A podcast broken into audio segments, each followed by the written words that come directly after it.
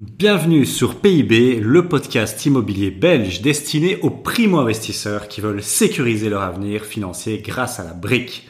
L'épisode du jour est une interview d'un rentier immobilier belge. Alors tiens-toi bien, c'est ultra inspirant, ultra motivant, j'espère que tu vas kiffer. Comme toujours, laisse-nous un like ou 5 étoiles pour nous soutenir avec l'algorithme sur les plateformes ben, de podcast. Et on est parti maintenant pour l'épisode du jour. Let's go Alors bonjour à tous et bienvenue dans PIB. On se retrouve pour la première interview du podcast et je suis super content et super honoré parce qu'elle va se dérouler avec euh, mon associé et ami Maëri. Euh, on va voir beaucoup de choses. On va voir beaucoup de choses aujourd'hui. Ça va être du très très lourd. Maëri, pour ceux qui ne le connaissent pas encore, bah, c'est très simple c'est 1 million de patrimoine, c'est 9 biens immobiliers, c'est 400 000 euros de plus-value en achat-revente et tout ça en moins de 5 ans. Donc, euh, bienvenue dans le podcast. Maëri, euh, c'est vraiment un honneur à toi. Bah, écoute, honneur partagé. Merci de m'accueillir ici. Et je suis très honoré parce que ça va être l'occasion pour moi de dire des choses euh, que je dis pas forcément en, en public, des choses un peu intimes et euh, j'espère que vous allez être euh, inspiré, que vous allez apprendre des choses sur euh, sur mon parcours qui vont qui vont résonner avec vous. Donc merci beaucoup Flo pour l'invitation. J'en doute pas, ça va vraiment être l'idée. Donc effectivement, alors on va démarrer directement. Alors moi, voilà, on va parler immobilier. Vous inquiétez pas, ça va être le gros du podcast. Mais je pense que c'est important de revenir un peu avant, un peu avant les, les 5 ans, tout le succès comment il était Maïri quand, quand il était petit. C'était quoi, quoi son rêve d'enfant? Comment il était? Ça se passait comment à l'époque? Bah c'est, euh, c'est une bonne question. Ça me rappelle des vieux souvenirs, euh, vraiment quand j'étais petit. Donc là, on va dire à peu près l'âge de, je dirais entre 7 ans et 14 ans. J'ai des vieux souvenirs euh, qui me rappellent que quand, quand j'étais petit, j'ai un truc qui est rigolo, c'est que j'appelais toujours mon père patron. J'appelais, je disais pas papa, je disais pas, euh, euh, je disais patron en fait. Et, des fois, c'est, à mon avis, c'est un reflet de qui je, que je voulais être plus tard.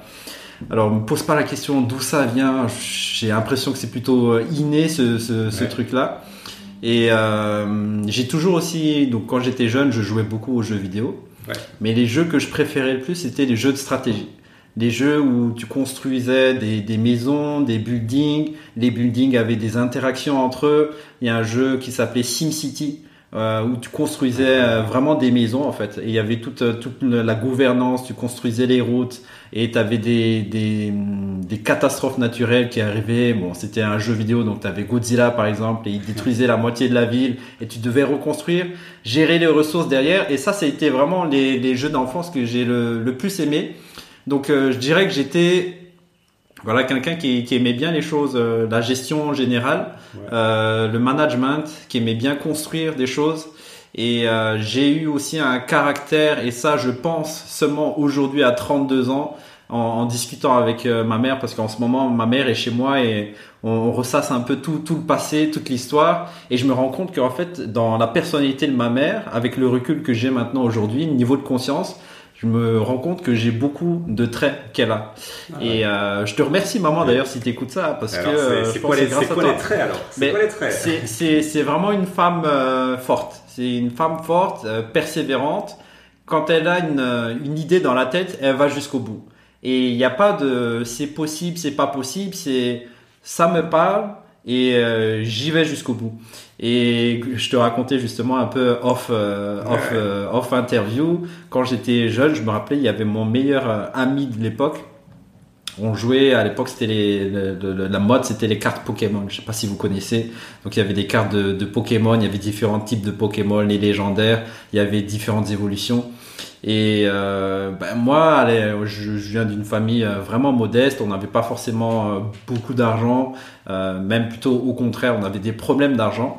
Et j'étais, je jalousais un peu mes camarades qui eux avaient des sous et avaient de quoi acheter des cartes Pokémon.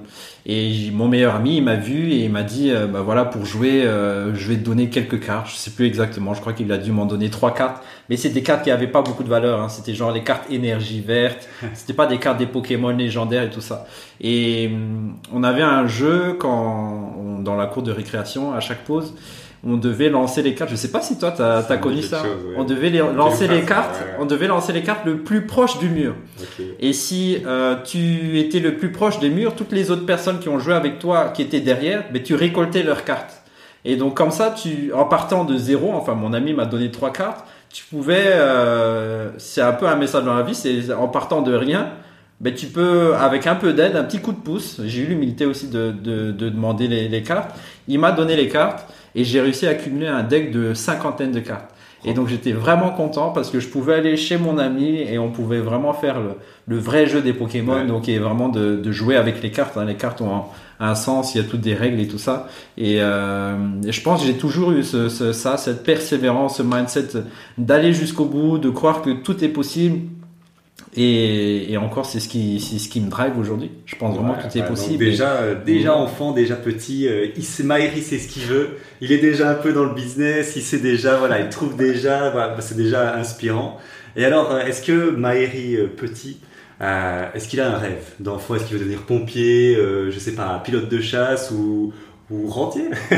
C'est quoi son rêve, Maëri, quand il est enfant? Alors c'est, vraiment une bonne question. Est-ce que tu te souviens? Euh, Donc il y avait déjà cette idée d'être patron, ah mais je pense avec du recul, quand je regarde, euh, quand je regarde ce vers quoi j'étais attiré, attiré naturellement, il y avait cette idée d'être euh, vraiment haut, quoi. Donc d'être une personne importante. Donc je sais pas comment ça va se matérialiser. Euh, il y a 2-3 ans de ma vie, je disais euh, président et on m'appelait aussi président. Euh, alors que c'est des gens à qui j'ai jamais dit je veux être président ou quoi, mais je sais pas, peut-être il y a une attitude, j'en sais rien en fait. Et mais ça peut être un grand entrepreneur, ça peut être quelqu'un qui, qui inspire. Et je pense j'ai toujours eu voulu être cette personne qui impacte la vie d'une manière ou d'une autre, que ce soit à travers des, des sociétés, à travers des vidéos, à travers euh, bah, cette interview peut-être. Et ça, ça, ça, a toujours été, euh, je pense que ça a toujours été vraiment mon rêve de d'avoir ça. Et d'ailleurs, tu me rappelles aussi que quand j'étais petit, j'ai beaucoup aimé. Euh, ma mère avait, mes parents avaient monté un cybercafé. Donc j'ai grandi à Madagascar pour la, la petite histoire. Et donc à Madagascar, il y a Internet quand, quand en Belgique on, avait, euh, je sais pas, 2, 3, 4 mégas, euh, c'était euh, rapide la DSL.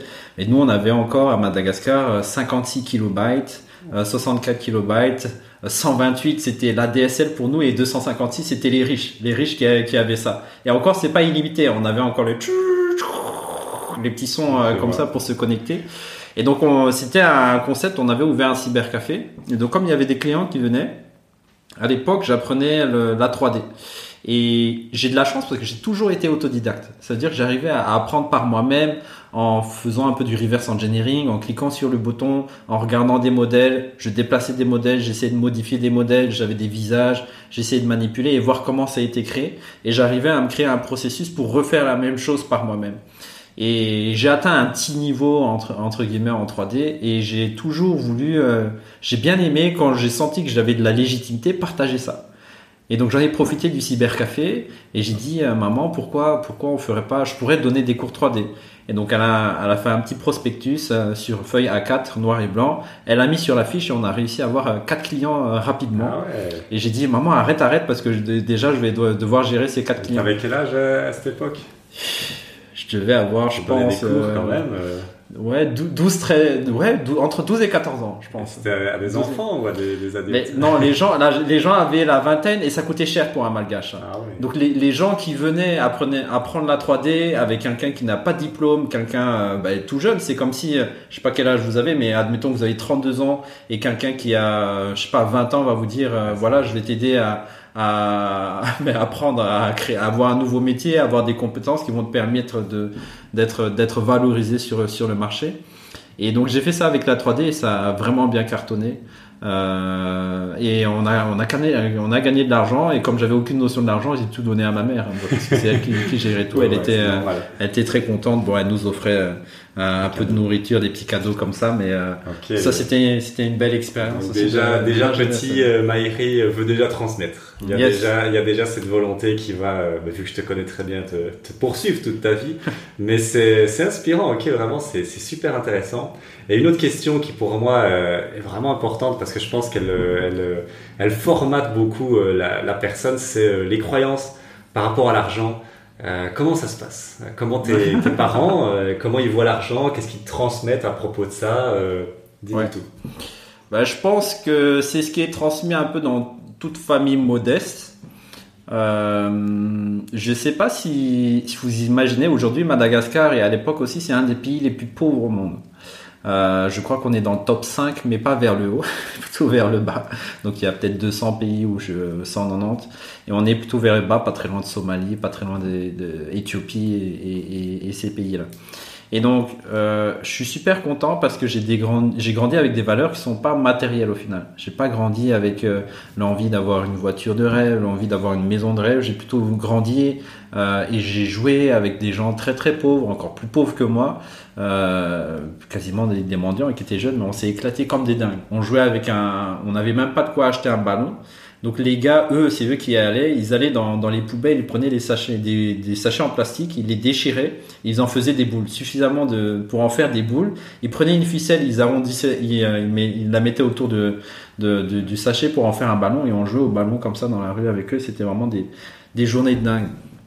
Donc j'ai grandi dans, dans cet environnement-là jusqu'à donc de jusqu'à 17 ans, presque 18 ans. Et je me rappelle, alors c'est des souvenirs qui, qui sont assez euh, marquants parce que j'ai vraiment une vision quand je vous le raconte. Quand quand j'étais à Antiarbé, donc c'est une des villes où j'ai grandi à Madagascar, mes parents, mon père quand il rentrait du boulot, ma mère se levait, elle allait dans la cuisine, mon père la rejoignait et il fermait la cuisine. Et on savait que quand il fermait la porte de la cuisine, on ne devait pas les déranger. On sentait que c'était pas pour nous, que ça allait être une discussion de parents. Et j'ai toujours cru que mes parents se sont engueulés pour des problèmes d'argent. Et donc on les entendait évidemment, ils fumaient et on les entendait euh, crier. Euh, et ils parlaient malgache, donc je comprenais pas tout, euh, tout ce qu'ils disaient. Mais c'était voilà, j'ai pas grandi avec dans un environnement, on va dire positif vis-à-vis -vis de l'argent, donc ça a été assez assez négatif. Et euh, mais heureusement que ça se travaille, heureusement que j'ai pris conscience de ça et euh, ça m'a donné un moteur, je pense aujourd'hui, de justement pour moi ma vie euh, et, la vie personnelle et familiale que je suis en train de construire, de ne pas euh, répéter ces schémas-là. Donc c'est un peu une revanche sur la vie de me dire cette image que j'ai de la vie, je ne le tolère pas pour euh, pour euh, la famille que, que je vais construire. Et, et, je pense que ça va, ça, ça se passe plutôt bien en tout cas jusqu'à jusqu'à aujourd'hui. dire que c'est ouais, voilà, c'est inspirant en tout cas. Je pense que tout le monde sera d'accord. Euh, voilà, de, de venir d'un milieu quand même, euh, voilà, je, je, connais ton histoire, mais assez pauvre, avec euh, ben, forcément des, des, des affects assez négatifs sur l'argent forcément quand ça, ça, coule de source. Et pourtant maintenant, ben, on voit un, million de patrimoine, neuf biens immobiliers. Donc il y a vraiment eu un, un switch quelque part. Et est-ce que tu sais quand il est-ce qu'il est apparu ce switch euh, où, tout ça, où ça s'est fait euh, sur le long terme, où il y a eu vraiment un, déclic? T'as une idée de ça? Euh, Ouais, ouais, j'ai une idée. Euh, j'ai suivi le parcours classique dans la vie, donc j'ai écouté mes parents. Euh, j'ai de la chance parce que mes parents ont toujours été libres. Ils ont dit un peu fais ce que tu veux, mais ils ont dit dans la vie voilà il faut faire des études, gagner un travail, donc vraiment le schéma classique. Euh, gagner un travail, avoir un diplôme, obtenir un diplôme, et ce diplôme va te permettre d'obtenir un travail. Donc je les ai suivis à, à la lettre, on va dire, j'avais pas la, force de, de, de, révolte à, à, cette époque-là pour faire tête à, à, mes parents, surtout ma mère qui est, qui est une femme forte, hein, je vous ai dit, elle est, elle est dure comme fer, des fois quand je me rappelle des phrases qu'elle qu'elle me disait quand, quand j'étais petit qui, m'ont assez marqué quand elle s'énerve pour pas l'embêter en gros.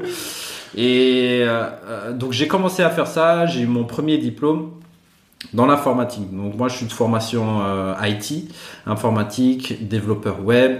Je me suis dit à l'époque c'était encore tout nouveau, mais c'est un c'est un bon domaine. Ça me plaisait bien, ça me plaisait encore. Euh, je me suis dit waouh, ça veut dire euh, je sais comment créer des sites web, c'est-à-dire je sais comment tous les sites web sont créés. en, techniquement pour, pour résumer. Je me dis, ouais, c'est quand même puissant. Surtout qu'Internet, c'est mondial. Vous voyez, ça, ça va peut-être un peu avec euh, qui je suis en fond. C'est mondial. Je peux toucher beaucoup de gens.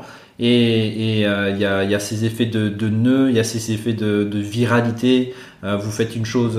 Il y, a il y a un effet que j'adorais beaucoup, c'est que vous faites une chose une fois et ça fonctionne tout le temps.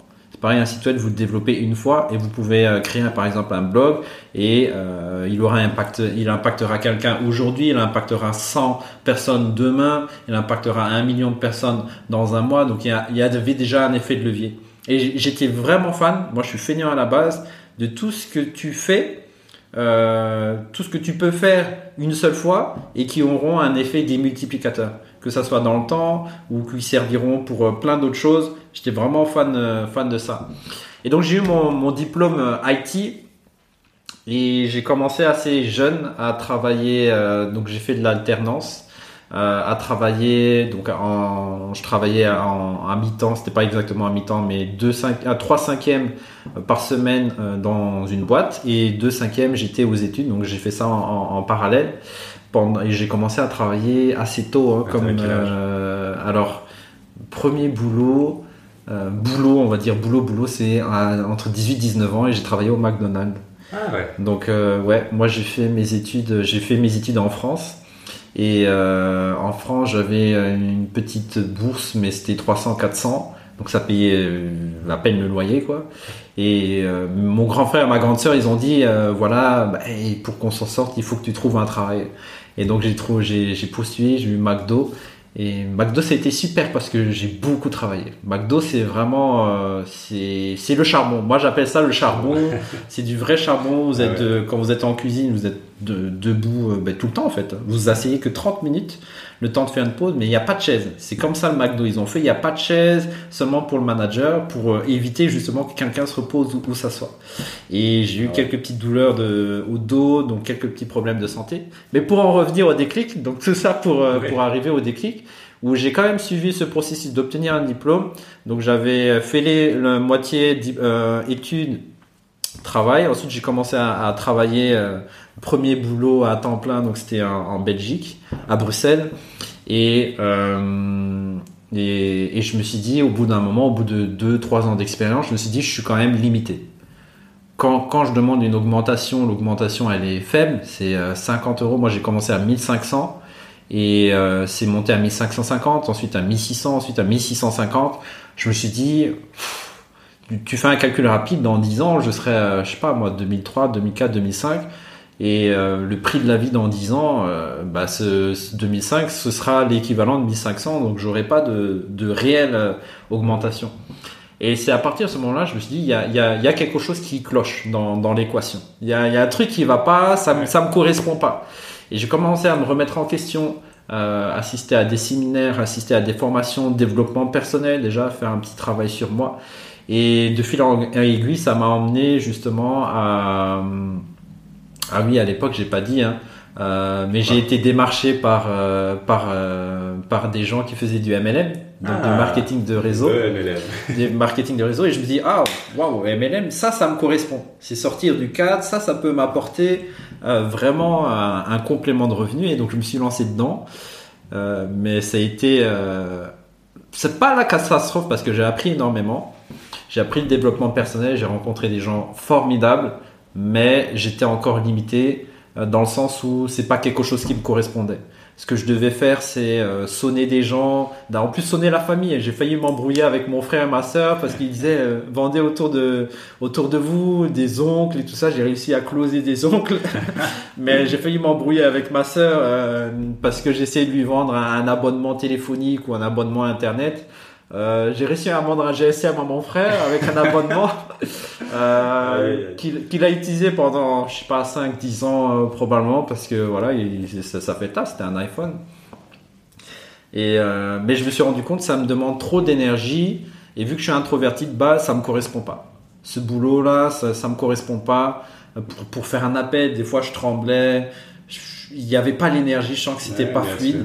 Donc j'ai quand même réussi, à force de persévérance, à obtenir la première position, parce que dans le MLM, au plus vous recrutez des gens, pour simplifier, hein, au plus vous recrutez des gens, au plus vous montez en position et vous gagnez des revenus. Et donc j'avais la première position et la première prime. Et ça a été un déclic parce que je me suis dit, ah, c'était vraiment le premier déclic. Je me suis dit, en dehors de mon boulot, il y a moyen de gagner de l'argent. Donc sortir du salaire, c'est possible. Et ça, il m'a fallu un an vraiment à, à- à persévérer dingue pour atteindre cette position pour que j'ai ce déclic où j'ai vu cette ligne verte. Je me dis, ok, j'ai gagné 500 euros là. Il y a mon salaire euh, qui était à l'époque parce que j'étais encore en 3 5 je crois que c'était 1000 aidés, peut-être même un peu moins que 1000. Et euh, j'ai ces 500 euros en plus. Il y a, c'est, c'est incroyable. Moi, pour moi, à, à l'époque, c'était une révolution. Ici, je vous parle de 2000. euh, On était en 2010, ouais, 2010, 2011, peut-être 2012. Et euh, donc ça, c'est resté dans la tête. Après, j'ai commencé à, à- j'ai continué à travailler. Euh, mais je me suis dit, ouais, il faut que je trouve euh, un, un- un moyen alternatif. Le MLM, ça me correspondait pas. Et donc, dans mes vidéos, euh, je regardais beaucoup euh, David Laroche sur YouTube. J'ai assisté à quelques-unes de ses conférences. Et j'ai vu un moment dans les recommandations des vidéos YouTube sur le- la colonne de droite, c'est là où vous avez les suggestions. Et j'ai vu une vidéo de euh, Olivier Seban. Ah oui, Olivier Seban, euh, qui interviewait un, un jeune. Donc j'ai cliqué sur la vidéo et le jeune, il disait, il racontait dans, dans sa vidéo, ben, il disait, voilà, moi j'ai acheté un appartement, le crédit c'est 500 euros et je touche 700 euros de loyer. Et moi, je me suis dit, c'est euh, c'est logique. Là, ça a été, on va dire, un deuxième déclic. Je me suis dit, c'est pas un, un vendeur de rêve, c'est pas un marabout, c'est réaliste. Un loyer de 700, ben voilà, moi j'étais déjà, je suis assez indépendant, donc j'ai pris rapidement un appartement euh, pour moi et je me suis dit, ouais, c'est à peu près, euh, si je pourrais louer plus cher de 100, 200 euros le, loyer et avoir un crédit de 500, c'était réaliste. Et donc euh, ça, ça a été le déclic vraiment de me dire qu'il y a moyen de gagner de l'argent de manière alternative. Et ça me correspond parce que acheter de l'immobilier, bah, je l'achète une fois. Ouais. Et après, ça tourne tous les mois. Et euh, alors qu'avant, ma mentalité, c'était plutôt, je veux pas de crédit parce que si j'ai un crédit, ça veut dire que je vais devoir quelque chose à quelqu'un à la fin du mois et je serai pas libre dans ma tête. Ouais. Et ça, c'est aussi une de mes valeurs, c'est de pouvoir être libre, de dire si demain je me casse, il n'y a aucun souci, je me casse. Euh, si demain je veux faire ça, je veux travailler, j'y vais. Si je veux pas, j'y vais pas. Euh, la notion de liberté est, est vraiment importante pour moi. Et, euh, et je l'ai trouvé dans, dans l'immobilier en fait. C'est une des raisons pour laquelle je me suis lancé. euh. Ok, bah c'est c'est inspirant. Donc vraiment, c'est le déclic un peu là de bam du MLM qui te fait dire ah ouais, il y a moyen de gagner de l'argent autrement Mm. que dans le salaire. Et puis euh, et puis voilà, Olivier Seban, bien évidemment. Yes. Tous les gens qui sont lancés il y a quelques années le, le connaissent. Et puis après, de fil en aiguille, oui, bah, bah, tu, tu te lances. Et donc ça, c'est magnifique parce que ça nous permet de faire un peu la transition. Donc on voit un peu d'où tu viens. Ça vient, ça vient de loin. Voilà, il y a eu beaucoup de, de chemin, tout ça. Et puis le déclic. Et puis euh, on se lance dans l'IMO. Et donc, euh, bah tu, voilà, tu prends une formation d'Olivier Seban. Ouais. Tu vas à un séminaire, c'est ça Yes, hein, Parce que ça, je sais que tu, tu racontes souvent l'histoire. Et comment ça se passe au séminaire alors? Parce que là, tu as juste acheté la formation. Ouais. On en est juste là. Ouais, ouais. On est loin du, du bien immobilier. Alors, c'est Ouais, quoi, euh, on est- comment on y arrive? Donc ouais, c'était le déclic. Je me suis dit waouh, c'est intéressant. Je vais me former. Ça c'était. J'ai toujours été comme ça. Quand il y a une nouvelle chose, ben, je me suis dit je vais quand même apprendre. euh, je vais prendre un maximum d'informations avant de me lancer. Mais je sais que j'ai le courage pour me lancer. Mais d'abord, il faut que je, je me forme. Et ça, ça a été systématique. Hein. J'ai, on va dire, bah, un minimum d'humilité pour me dire je connais pas, je vais pas me casser la gueule, je veux faire avoir un peu de recul. On se forme, on apprend maximum. Et donc dans la formation d'Olivier Seban, il y avait une formation en ligne qui était top, qui était vraiment pas mal. Malheureusement, pas du tout adaptée au marché belge.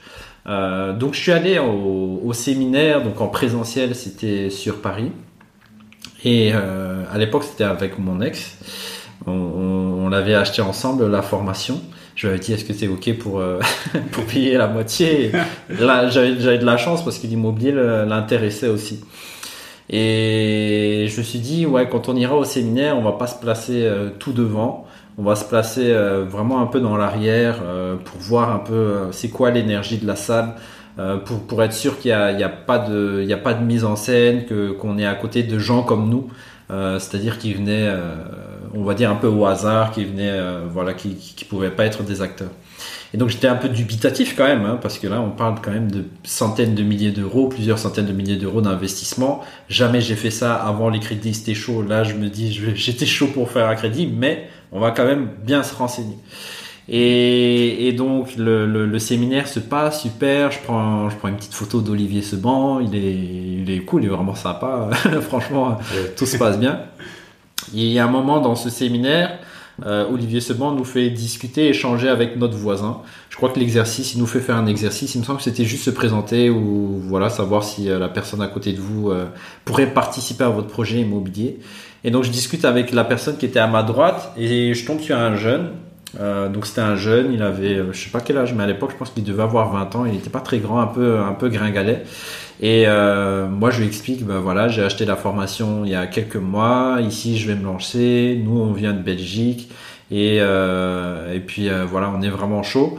Et à l'époque, quand j'ai commencé la formation, je me suis dit j'allais investir dans des parkings. Donc j'avais Ah, visité euh, quelques parkings sur Bruxelles, euh, quelques parkings, quelques garages.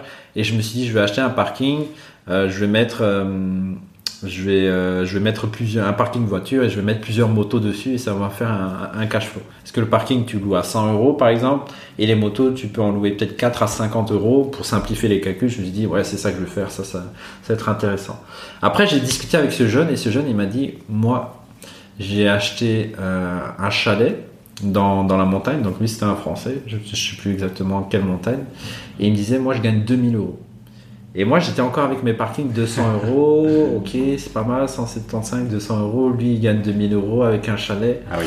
Euh, je sais ce que je dois faire. Je dois, je dois, je dois arrêter mes parkings. C'est, visé trop bas mes parkings. C'était pas au, lui, donc lui, il a remonté mon standard. En fait, Ouais. tous les, tous les doutes que j'avais, lui, il me les a cassés. Il m'a dit. Moi, je me suis rendu compte. Je me dis, ok, si ce jeune là, il gagne 2000 euros avec un bien, ben je, peux le faire. Franchement, je me dis si si voilà, c'est pas quelqu'un qui est âgé, il a pas un costard, il me semble pas inaccessible. Au contraire, c'est c'est quasiment mon, ça pourrait être mon petit frère. Et si lui il l'a fait, je dois le faire. C'est pas que je vais le faire, c'est vraiment que je dois le faire. Je, je dois me prouver que je, je peux le faire. Sinon, ben, je me dis euh, à quoi ça sert d'avoir euh, payé euh, ben, des milliers d'euros de la formation d'Olivier Seman et ne pas la rentabiliser? Et, euh, et moi, j'y croyais dur comme fer à l'immobilier par rapport à ce que je vous ai raconté jus- jusqu'avant, l'effet de levier, ça me correspondait. Donc, je suis arrivé en Belgique. Et euh, c'est euh, c'est de la question, c'était ça? C'est comme ça que je me suis Ouais, lancé. c'était ouais. ouais, c'était quoi? Voilà, T'achètes la formation d'Olivier Seban. Bah. Ok, ce n'est qu'une formation en ligne, donc euh, d'où on passe de formation en ligne à action, quoi? Ouais, ouais. Comment ça se passe? C'est ça, donc c'était lui, hein, il m'a donné des clics, je lui ai dit ok je dois le faire, en plus de ça je vais le faire, j'ai déjà dépensé un millier d'euros dans la formation et c'est parti. Et après ça a été douche froide quand je suis retourné en Belgique, mais euh, bah, grâce peut-être à ma mère ou à l'ADN, je sais pas, j'ai eu la persévérance pour pourquoi, aller... euh, pourquoi douche froide pour aller Dis-nous. jusqu'au bout. Dis-nous pourquoi la douche froide. La sais, mais... Ouais, la, la douche froide, mais il y, a- il y avait plusieurs douches froides. Déjà une en France à l'époque, on disait les banques elles financent à les frais de notaire, le prix du bien, les travaux. En Belgique, la politique est euh, différente, est vraiment différente. Donc je, je me suis rendu compte que il faudrait, les banques me disaient qu'il va me falloir plusieurs dizaines de milliers d'euros pour faire un investissement. Et à l'époque, mon compte, il était vraiment proche du zéro. Je devais avoir euh, 2000 à, à- à tout péter dans, dans, dans, dans mon compte. Et euh, je me suis dit, ça, ça risque d'être, ça risque d'être compliqué. Et donc j'ai commencé à, en plus, attends, je, je réfléchis, fin Ouais. 2016, moi non, si, 2016, donc fin 2016, j'étais, euh, j'étais déjà jeune indépendant. Ouais. Et euh, comme euh, j'étais jeune indépendant et je sortais d'un an parce qu'avant j'étais fiché à la Banque nationale. Ouais. Et donc le- les un an arrivaient à terme. Donc je pense qu'ils arrivaient à terme peut-être, euh, je sais pas, fin fin 2016, début 2017. Je me rappelais plus exactement parce qu'effectivement en 2015 là j'étais vraiment ric-rac. Je payais mon loyer avec euh, ma carte de crédit. Enfin, je sortais de l'argent. Je payais pas mon loyer avec ma carte de crédit, mais j'allais au je- quand j'avais une carte de crédit 1250, je devais aller au distributeur Euh, je voyais qu'il restait de 2030 et je sortais de l'argent pour le réinjecter pour payer le loyer et faire un, versement. Et j'avais mal fait mes calculs de date au bout d'un moment et j'ai été fiché, j'ai pas remboursé la carte de crédit à temps et j'étais affiché à, la Banque nationale. Et donc, euh, 2016, j'étais indépendant. J'étais, je me suis lancé euh, jeune indépendant. Donc, je passais de IT euh, employé à 1650. Donc, je vous rappelez de loyer. J'étais jeune développeur. Et jeune développeur, je facturais, je facturais mon premier, mon premier, ma première mission à la police fédérale. Pour ceux qui connaissent, euh, police fédérale, je facturais 300 euros la journée. Donc il y a à peu près 20, 20 journées de travail dans un mois. Donc je facturais 6000 plus la TVA. Et euh, 6000 plus la TVA, ça fait, bon, faudra faire un calcul, mais à peu près, on va dire, entre 7000 et, et 7005. Et c'était incroyable pour moi déjà. Ça, c'était un gros déclic. Ah ah parce que je sortais du salaire à 1650, même si tout cet argent m'appartient pas, il y a la TVA, les cotisations sociales, les impôts, je, sortais d'un salaire et ça, ça a cassé vraiment un, un plafond de verre. C'est un plafond, je me suis dit, encore une fois, tout est possible. Et j'ai, là, j'ai fait la version courte, mais j'ai pris le risque de quitter mon employé pour passer indépendant. Et euh, franchement, j'en étais satisfait. Et donc, je me suis dit, comme à, ce moment-là, j'avais 2000 euros de, sur mon compte, parce que je devais rembourser des dettes et tout ça, ben, ce que je vais faire, c'est que je vais garder euh, tout ce que je vais facturer. Donc, toute la TVA, je vais la garder, tous les impôts, je vais les garder, et ça va me servir d'apport pour mon euh, premier ah bien financier. Parce que la banque elle me, disait, elle me demandait plusieurs milliers et voilà plusieurs milliers je pouvais les faire en, en 3-4 mois quoi, le temps de signer, signer les ouais, et la banque était prête à me financer à 100% et je devais aligner en fonction du prix du bien euh, bah, entre 15 000 et peut-être 25 000, voire 30 000. Quand, quand tu as signé ton deal, tu n'avais pas cet argent-là. Non, non, c'est ça. Tu étais, voilà, ça va passer, déterminé. Ouais, c'est ça. ben, en fait, le, la compte qui me demandait les 10%, ça a été euh, mes économies plus la première facture. Directement, paf, c'est ah parti. Et, ah ouais, chaud, chaud. C'est parti. Euh, et heureusement que j'avais vite emménagé avec euh, ma copine parce qu'on partageait le loyer, on partageait les frais. Euh, mon ex. ouais, ouais, je, vois. Pouvoir... je vois. ok, ok. Donc chaud, bah ça, ça, c'est, je, je, te connais, donc ça ne m'étonne pas, mais voilà. Donc tu, tu, tu signes, t'as pas l'argent, mais tu te dis c'est pas grave, je vais le trouver. je vais le trouver très rapidement. Et donc voilà, comment ça se passe, voilà, à la banque? Euh, est-ce que c'est facile Est-ce que c'est difficile le, voilà, pour obtenir le crédit Comment ça se passe? Yes. bah, c'est compliqué aussi encore. Là, de nouveau, c'est compliqué. Donc, je trouve le premier bien. Au niveau de ce bien, donc c'est euh, une maison de rapport. Au niveau de l'urbanisme, il y a écrit maison de rapport. Et si vous regardez le permis d'urbanisme, il y a écrit maison de rapport pour 5 cotes. C'est ça qui est écrit sur le permis d'urbanisme. Et euh, moi, je viens, je démarche les banques et je leur dis, euh, avant les banques, je contacte un courtier. Et je lui dis au courtier, voilà, j'ai envie de faire un investissement. Euh, pour faire cet investissement, j'ai trouvé le bien, c'est une maison de rapport de 5 côtes. Et euh, voilà, je, je, vais le louer. Il me dit, ok, euh, il prend des notes et il me dit, ok, vous allez acheter votre résidence principale. Après moi je lui dis non non non non, j'achète pas ma résidence principale, c'est un investissement, je vais mettre euh, des, colocataires, ce sera peut-être des travailleurs. Et après il me dit ok vous achetez votre résidence principale. J'ai dit ah et là je commence à comprendre en fait. Je me dis ok. Euh, après je me dis ok si, si vous voulez si ça me permet d'obtenir le crédit. Et donc c'est à partir de ce moment-là, c'est lui qui, qui m'a donné cette idée. En fait, quand, quand tu achètes et tu dis que c'est ta résidence principale, on te prête à 100%. Et euh, j'ai utilisé cette technique auprès des banques pour mon premier bien. Et, euh, donc je, je, fais le tour des banques avec cette stratégie. Et j'ai eu beaucoup de refus. J'ai eu beaucoup de refus. Il y a une banque qui m'a dit euh, on a lu le compromis, monsieur, on voit que c'est une maison de rapport, donc c'est pas une résidence principale, trois points de suspension, on vous prête qu'à 80% avec un 3 points de ah. suspension. Après, je réponds à l'email, mais je dis, euh, je sais plus exactement ce que je répondais, mais pourquoi, pourquoi exactement ou euh, je ne comprends pas. Euh, pourtant, vous m'avez dit que vous me prêtez 100% et j'ai jamais eu de réponse par rapport à ça. Ah je vais pas, je vais pas citer les banques. Donc, j'ai déjà eu un refus par ça. Ensuite, j'ai eu pas mal de banques qui m'ont dit, vous êtes jeune indépendant, il vous faut trois bilans pour pouvoir investir dans l'immobilier. Mais heureusement que j'avais le mindset de me dire tout est possible et on y va. Quoi qu'il arrive, il n'y a pas de, de marche arrière.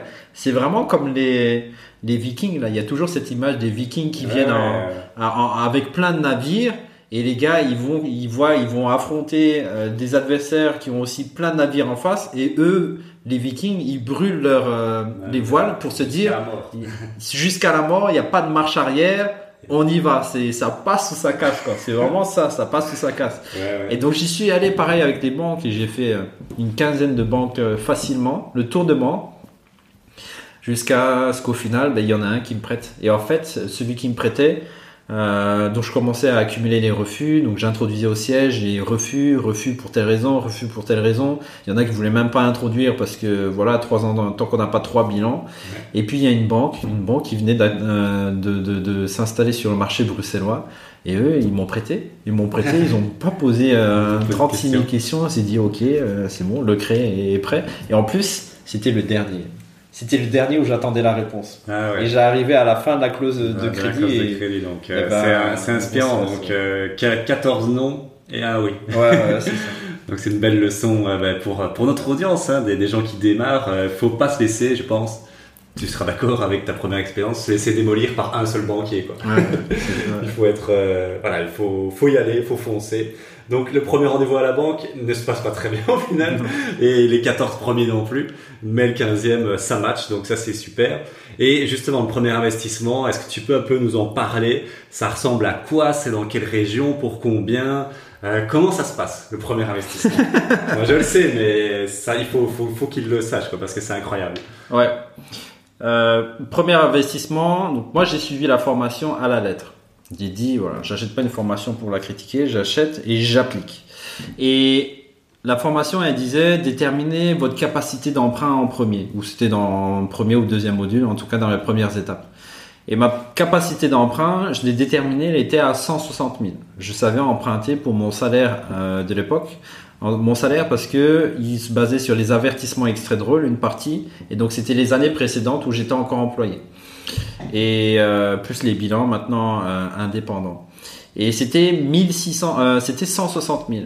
Et je me suis dit 160 000, je vais mettre ça sur ImWeb dans les critères de recherche. 160 000, j'ai mis immeuble de rapport parce que je me dis que je voulais plusieurs loyers qui allaient couvrir mon crédit. Je voulais pas tout reposer sur une famille, sur sur une tête en fait. Je voulais amortir ça sur plusieurs têtes. Et euh, parce que quand vous gagnez, euh, en tout cas les banques elles voyaient plutôt 1650 et si vous avez un crédit de, de 600 euros et vous vous devez vivre en plus, bah, si vous payez votre loyer 600 euros, vous payez le crédit 600 euros si l'autre ne paie pas, euh, moi il me restait rapidement Ouais. 400 euros, c'est quasiment le prix de la bouffe à l'époque, sans, sans les énergies et tout ça.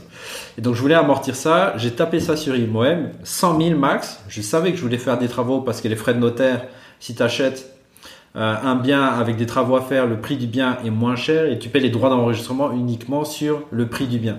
Donc je savais que je voulais faire des travaux et je me suis dit, estimé comme ça, 60 000 de travaux, ça me semblait déjà énorme, ça me semblait un budget de dingue, euh, sachant que j'ai aucune expérience des travaux, mais je me dis 60 000, normalement avec ça on refait tout, quoi. on refait tous les biens du monde, il n'y a pas de souci, c'est suffisant. Ici je vous, je vous parle ça de 2016-2017 hein, pour en mettre dans le contexte euh, au niveau de, du prix des travaux.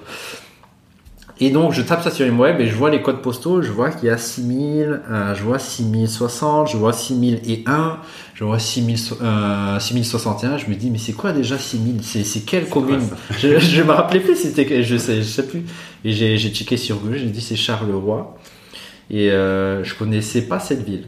Je je connaissais vraiment pas cette ville. J'étais allé juste une fois, mais c'était pour un festival et c'était la nuit. Donc j'ai marché de la gare pour aller jusqu'au Rocker Hill. Donc j'ai pas vu la ville. Je suis passé vraiment sur le, le côté de la ville. Donc je connaissais pas la ville. Donc, mais je me dit. euh, T'habites à Bruxelles, tu, tu, tu, tu connais pas Charleroi, tu débutes dans l'immobilier, qu'est-ce que tu te dis sur Charleroi? Parce que Ouais. c'est intéressant, il faut en parler, il faut en parler, Ouais, c'est intéressant. C'est c'est vrai. Alors, moi, je suis fonceur.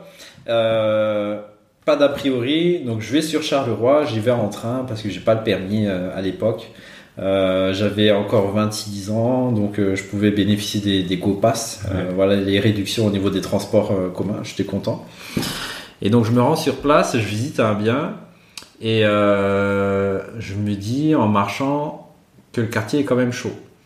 Alors que j'ai quand même vécu, marché dans des quartiers chauds. Moi, il n'y a aucun souci. Hein. Vous voyez, vous voyez pas ici, mais vous voyez ma couleur de peau. Voilà, j'ai la peau balsanaise. Moi, je suis ok. Je suis ok d'aller là-dedans. Il n'y a pas, il y a pas de souci. Mais je me dis, c'est quand même, euh, c'est quand même chaud. Je verrai pas ici. Euh, je sais pas si j'emmène ma mère. Je, je la laisserai pas euh, rester seule ou venir à la maison. euh. Donc euh, franchement, je me suis vite rendu compte, j'ai déchanté aussi. Je me suis dit, euh, c'est assez gris, l'ambiance est assez lourde. Euh, les Carolos sont très gentils. Hein. Chaque fois que je voulais demander c'est où, où est-ce qu'on prend les tickets, on fait comment pour aller à tel endroit, ils, ils m'ont tous bien aidé. Mais tu sentais qu'il y avait une ambiance assez euh, assez froid, assez assez ghetto, hein, pour Ouais, parler ouais, euh, assez simplement. Et euh, mais je me suis dit, c'est pas grave. Parce que j'ai vu juste un endroit et je me dis on, on juge pas le, le, le livre juste en regardant la couverture. Je me dis bon ça en tout cas c'était le premier endroit que j'ai visité. Et euh, donc j'ai visité une maison. L'agent, c'était un marchand de biens. Je suis tombé sur un marchand de biens, donc j'ai trouvé le bien sur ImoWeb. Et comme je connaissais mes critères parce que j'ai suivi la formation à la lettre, à la fin de la visite, le marchand de biens il m'a demandé qu'est-ce que vous cherchez? Moi j'ai dit cette maison, il y a trop de travaux, vraiment trop de travaux. Euh, trop de travaux parce que tout est c'était casco en fait hein. tu, voyais le la toiture tu voyais les tuiles le plancher il y avait rien sur les planchers les murs tu voyais directement la brique je me suis dit voilà c'est par rapport aux 60 000 ça va mon cerveau il a quand même euh, pu analyser et se dire que c'était euh, c'était beaucoup trop et donc le marchand de biens je lui dis voilà je cherche un, petit immeuble de rapport avec des travaux et euh, sur Charleroi et il me dit est-ce que vous êtes disponible le lendemain? J'ai peut-être quelque chose pour vous et euh, j'avais de la chance parce que j'étais disponible. C'était un jour férié. En plus, ça tombait un mercredi. Et donc j'ai visité bien. Et c'est euh, celui-là que j'ai acheté. donc c'était une ruine. Euh, vraiment dégueulasse. Tu rentres. C'était donc c'est une maison de rapport à 5 côtes. Et donc avant, historiquement, le marchand de biens m'a dit euh, le propriétaire a arrêté d'en prendre soin. Il y a un moment donné, il avait pris des des gens, tu vois, avec des gros chiens, un peu avec des tags, euh, des- des, euh, Je vois. voilà, voilà, un plus petit qui correspondait pas vraiment un peu cheap à, à ça. Et ils l'ont, ils l'ont saccagé. Et donc, il a été- le bâtiment a été laissé en abandon. Ça puait à l'intérieur. Euh, il y avait de l'humidité partout. Je sais pas si on, non, on peut pas mettre des photos ici, mais imaginez-vous, les, les murs, ils étaient pas, il y avait pas d'humidité, ils étaient noirs d'humidité, quoi. Donc, c'était vraiment euh, Et dégueulasse. toi, tu vois ça, euh, tu, tu prends pas tes jambes à ton cou. Non, c'est rigolo, c'est vrai, c'est une bonne question. Ça m'a pas fait peur. Ça m'a pas fait peur parce que je voyais quand même la structure de la maison. Je voyais que quand tu rentrais, ben, dans cette maison, tu as cinq chambres.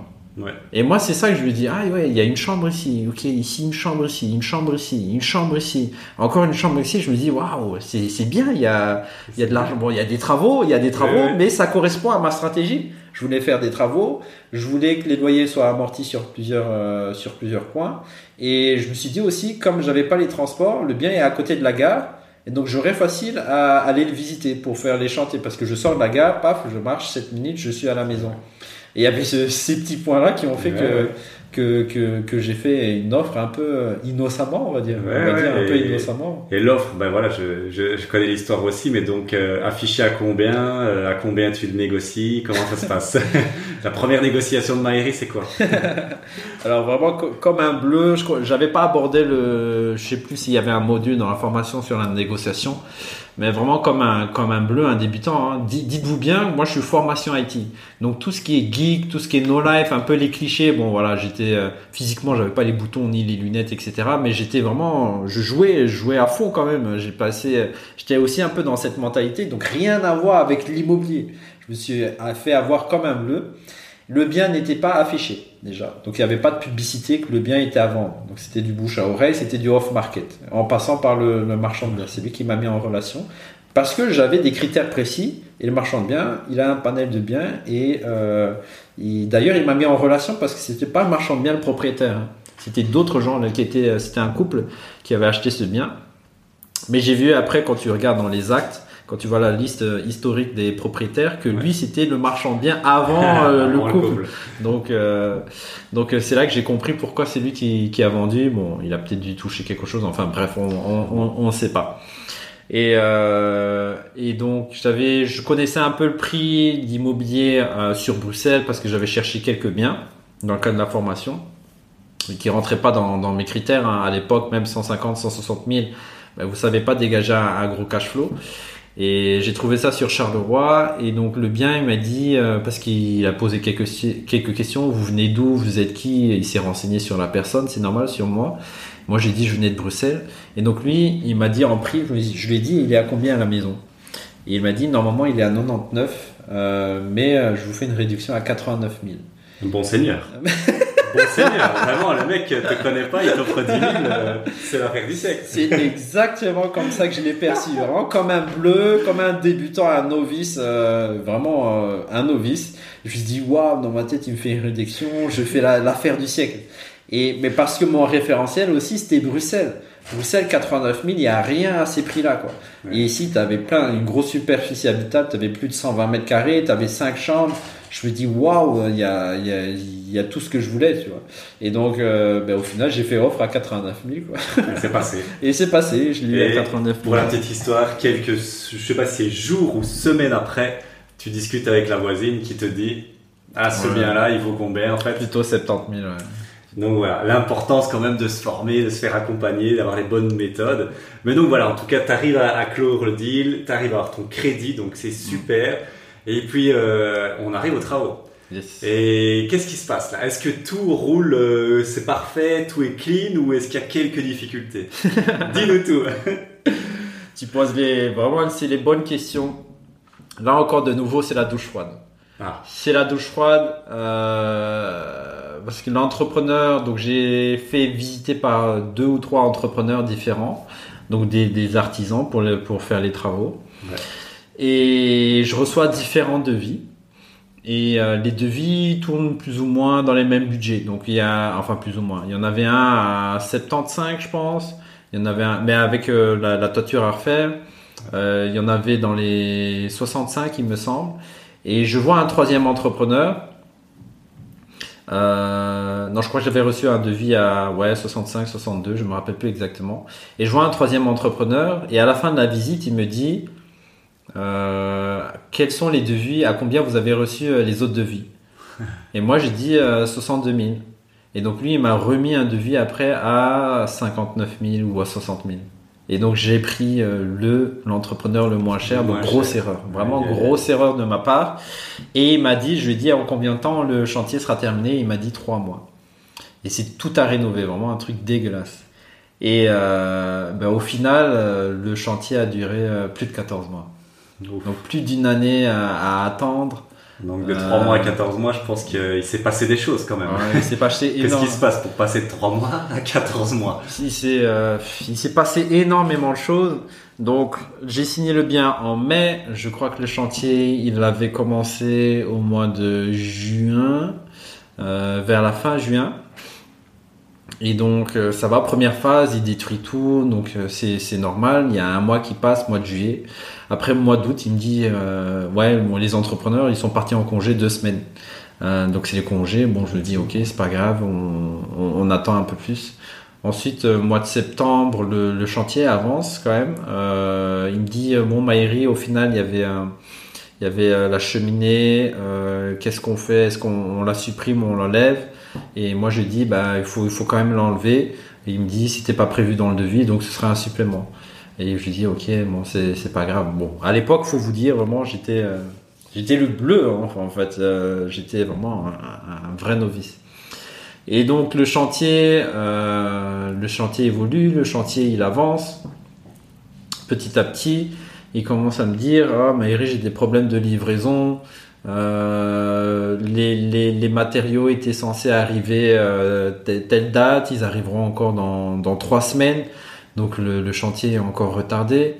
J'ai eu, euh, moi je lui demande, bon, est-ce que ça avance ou pas? On, Ça commence à faire 4 mois, 4-5 mois, qu'est-ce qui se passe? Et il me dit ouais je suis désolé j'ai dû euh, aller au pays euh, donc je crois qu'il était marocain ou je sais plus exactement. Et ma grand-mère elle était morte là-bas et donc euh, voilà j'ai besoin de une deux semaines de, de, de répit. Bah, donc quand tu dis ça au téléphone t'as pas envie de dire bah vas-y avance euh, on s'en fout de ta mère c'est c'est pas ça que t'as envie de dire. Donc tu vois tu moi j'ai compati enfin je sais même pas si c'est vrai ou pas mais en tout cas j'ai compati et j'ai dit ok. Et euh, après, je lui dis, donc je, le, temps passe, les semaines passent, je lui demande, c'est bon, tu as reçu le matériel? Il me dit, euh, non, tu sais quoi, Maïri, on a reçu des châssis roses à la place des châssis blancs, mais c'est n'importe quoi ce qu'ils font. Euh, euh, il me dit, t'aurais dû être là parce qu'à l'époque, je travaillais pour la, la police fédérale, hein, vous vous rappelez, en tant qu'indépendant, donc je gérais tout à distance. Et, euh, et donc, on perd des mois comme ça, on perd Ah vraiment ouais. des semaines, des semaines, et là, on est sur 6, 7 mois, je, je compte même plus. Et je sens aussi les suppléments qui commencent à arriver. Et à ce moment-là, je me dis, waouh, je sens que euh, je suis dans un gouffre financier, qu'on va pas s'en sortir avec le budget des 60 000. Et à ce moment-là, je demande de tenter de prendre un prêt à tempérament. Et donc, je passe par un super courtier. Il a réussi à m'obtenir un prêt à tempérament pour, euh, pour avancer sur, euh, sur le chantier, ou en tout cas me, me, me préparer euh, pour les futurs. Parce que je sentais que c'était un, ça augmentait, ça augmentait vraiment au fur et à mesure. Et avec le recul, je comprends. Là, le, l'entrepreneur s'est aligné au devis, il a mis juste en dessous pour que je le prenne, parce que je disais, voilà, je suis investisseur, je veux que ça coûte le moins cher, blablabla, etc. Mais que, en fait, les suppléments, ils arrivent euh, au Ouais, fur et à mesure. Ouais, et comme je suis à distance dans le chantier, je sais pas exactement ce qu'il faut faire et si c'était nécessaire ou pas. Et donc, euh, voilà, on avance. Il y, a, eu- il y a ça qui est arrivé. Ensuite, 7-8 mois, sonne, il dit Maïri, il y, a, il, y a un, il y a un truc de dingue qui s'est passé. Et donc, il me raconte une, une fameuse histoire. Il me dit euh, Tu sais, sur, son, sur ton chantier, euh, tu as voulu. Donc, il y a une petite annexe à l'arrière de, de la maison. Et on a voulu. On, on a fait une belle chambre avec une douche et un WC. Et pour ça. À la base, soit on posait un, un WC semi-broyeur, mais je lui dis non, euh, c'est mort. Et donc, il a voulu connecter la canalisation de l'arrière. Ouais. Donc, il a dû faire une tranchée pour la connecter à la canalisation, à la gaine technique de la maison. Et quand il a fait une tranchée, il a, il a, il a, bah, il y a un gars qui a mis sa pelle et ça, la, ça- le- la pelle s'est enfoncée euh, vraiment dans, dans le sol, comme s'il y avait un trou. Et donc il y avait un gros trou, il y avait une flaque d'eau et on voyait un, un morceau de plastique qui était gonflé qui sortait de la flaque d'eau. Et il m'a pris, il m'a vraiment fait une vidéo. Je dois regarder dans mes vieux GSM, mais j'ai vraiment la vidéo du Aïe, truc. aïe, aïe.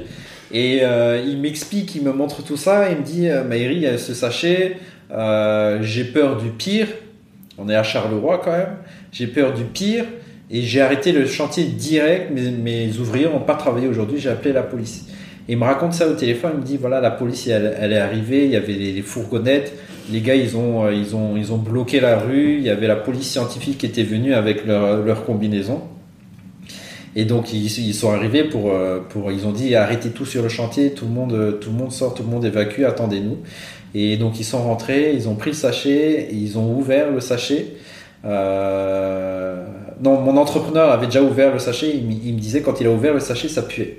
Il y avait une odeur dégueulasse de, de cadavre et c'est là qu'il a pris la décision de tout arrêter et d'appeler la police.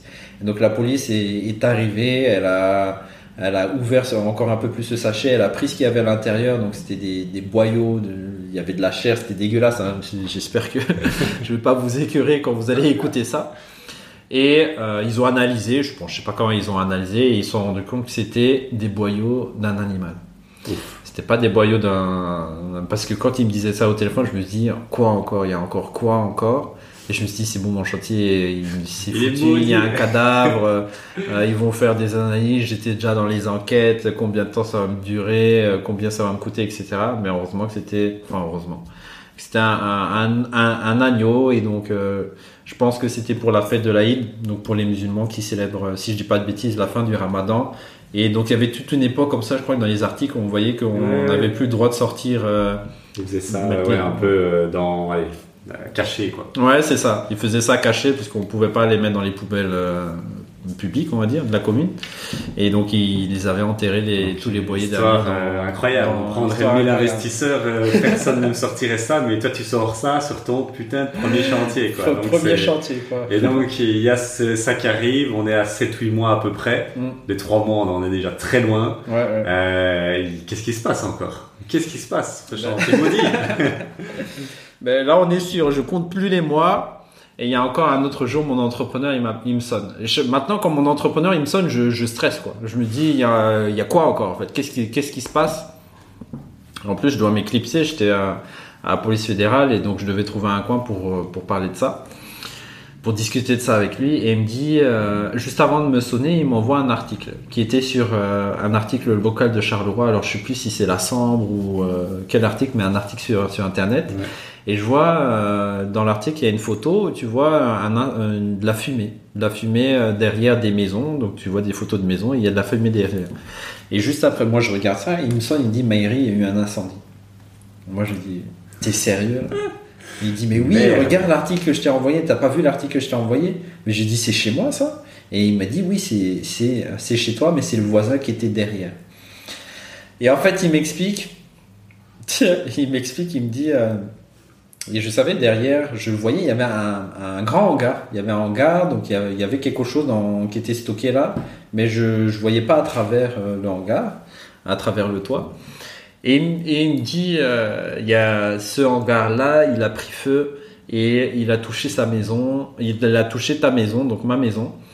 Euh, et donc il faut que tu viennes voir euh, qu'est-ce qui se passe, il faut que tu fasses appel à ton assurance. Et il me dit t'inquiète pas, je vais te faire un devis. J'ai eu un ami, il a réussi à toucher avec son assurance plus que plus que les vrais dégâts. Et euh, donc je vais voir sur place et je me dis wow, c'est incroyable, j'ai vraiment la poisse. Donc j'ai eu des nouveaux châssis qui ont été livrés, qui ont euh, ben, les vitres ont été fissurées, qui ont sauté. Euh, les vitres elles ont sauté. Euh, j'ai eu le mur mitoyen avec ce hangar qui a été fissuré, c'est incroyable. Je savais pas que le feu pouvait fissurer, euh, fissurer la brique, fissurer tout ça. Et euh, donc ça a engagé le, voisin. J'ai aussi d'autres voisins sur les côtés qui ont, qui ont été touchés. Et donc j'ai fait appel à, mon assurance et donc on a dû mettre en stand-by le chantier.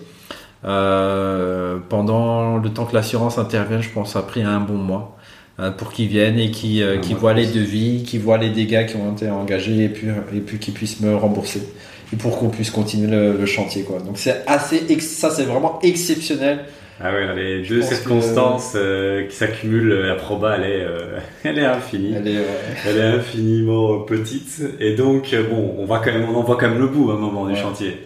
Après 14 mois, ça, ça se termine. C'est dur. C'est dur, je suppose. On est dans quel état quand on vient de se manger 14 mois d'horreur comme ça? Bah, Franchement, je suis fatigué mentalement. Ça, ça crée du stress et aussi dans la vie privée. Donc euh, voilà, ben, quand tu vois tout l'effort que tu as fait, le projet qui n'avance pas, euh, ça m'a pas mal découragé. Franchement, honnêtement, ça m'a pas mal découragé. Euh, mais heureusement que j'ai réussi à, arriver jusqu'au bout.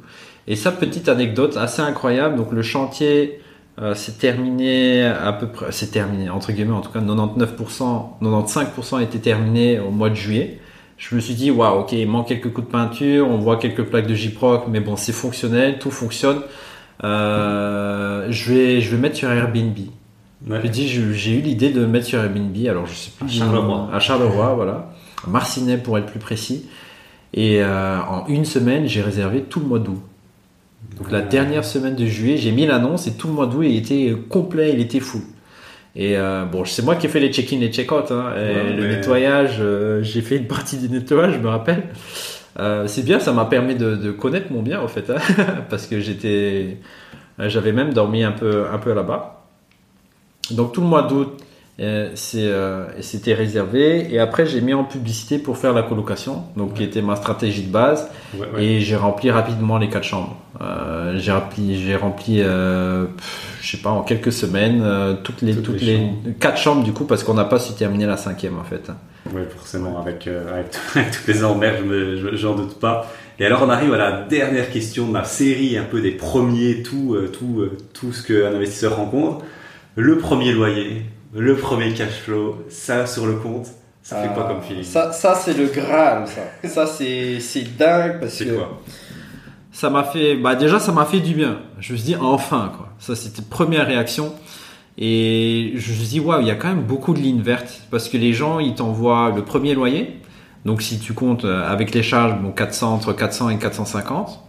Donc, tu as ça quatre fois pour quatre chambres. Et ils t'envoient aussi deux mois de caution. En plus de ça.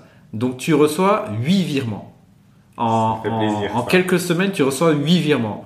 Et là, tu dis, bah, euh, ben, à l'époque, je gagnais 1650. Enfin, avant, quand j'étais employé, je gagnais 1650. Et là, je vois qu'il y a, je ne vais pas compter, mais il y a peut-être 3-4 000 qui arrivent en, plusieurs loyers. je me dis c'est c'est bien quoi. Il y a, il y, a, il y a quelque chose. Il y a vraiment quelque chose.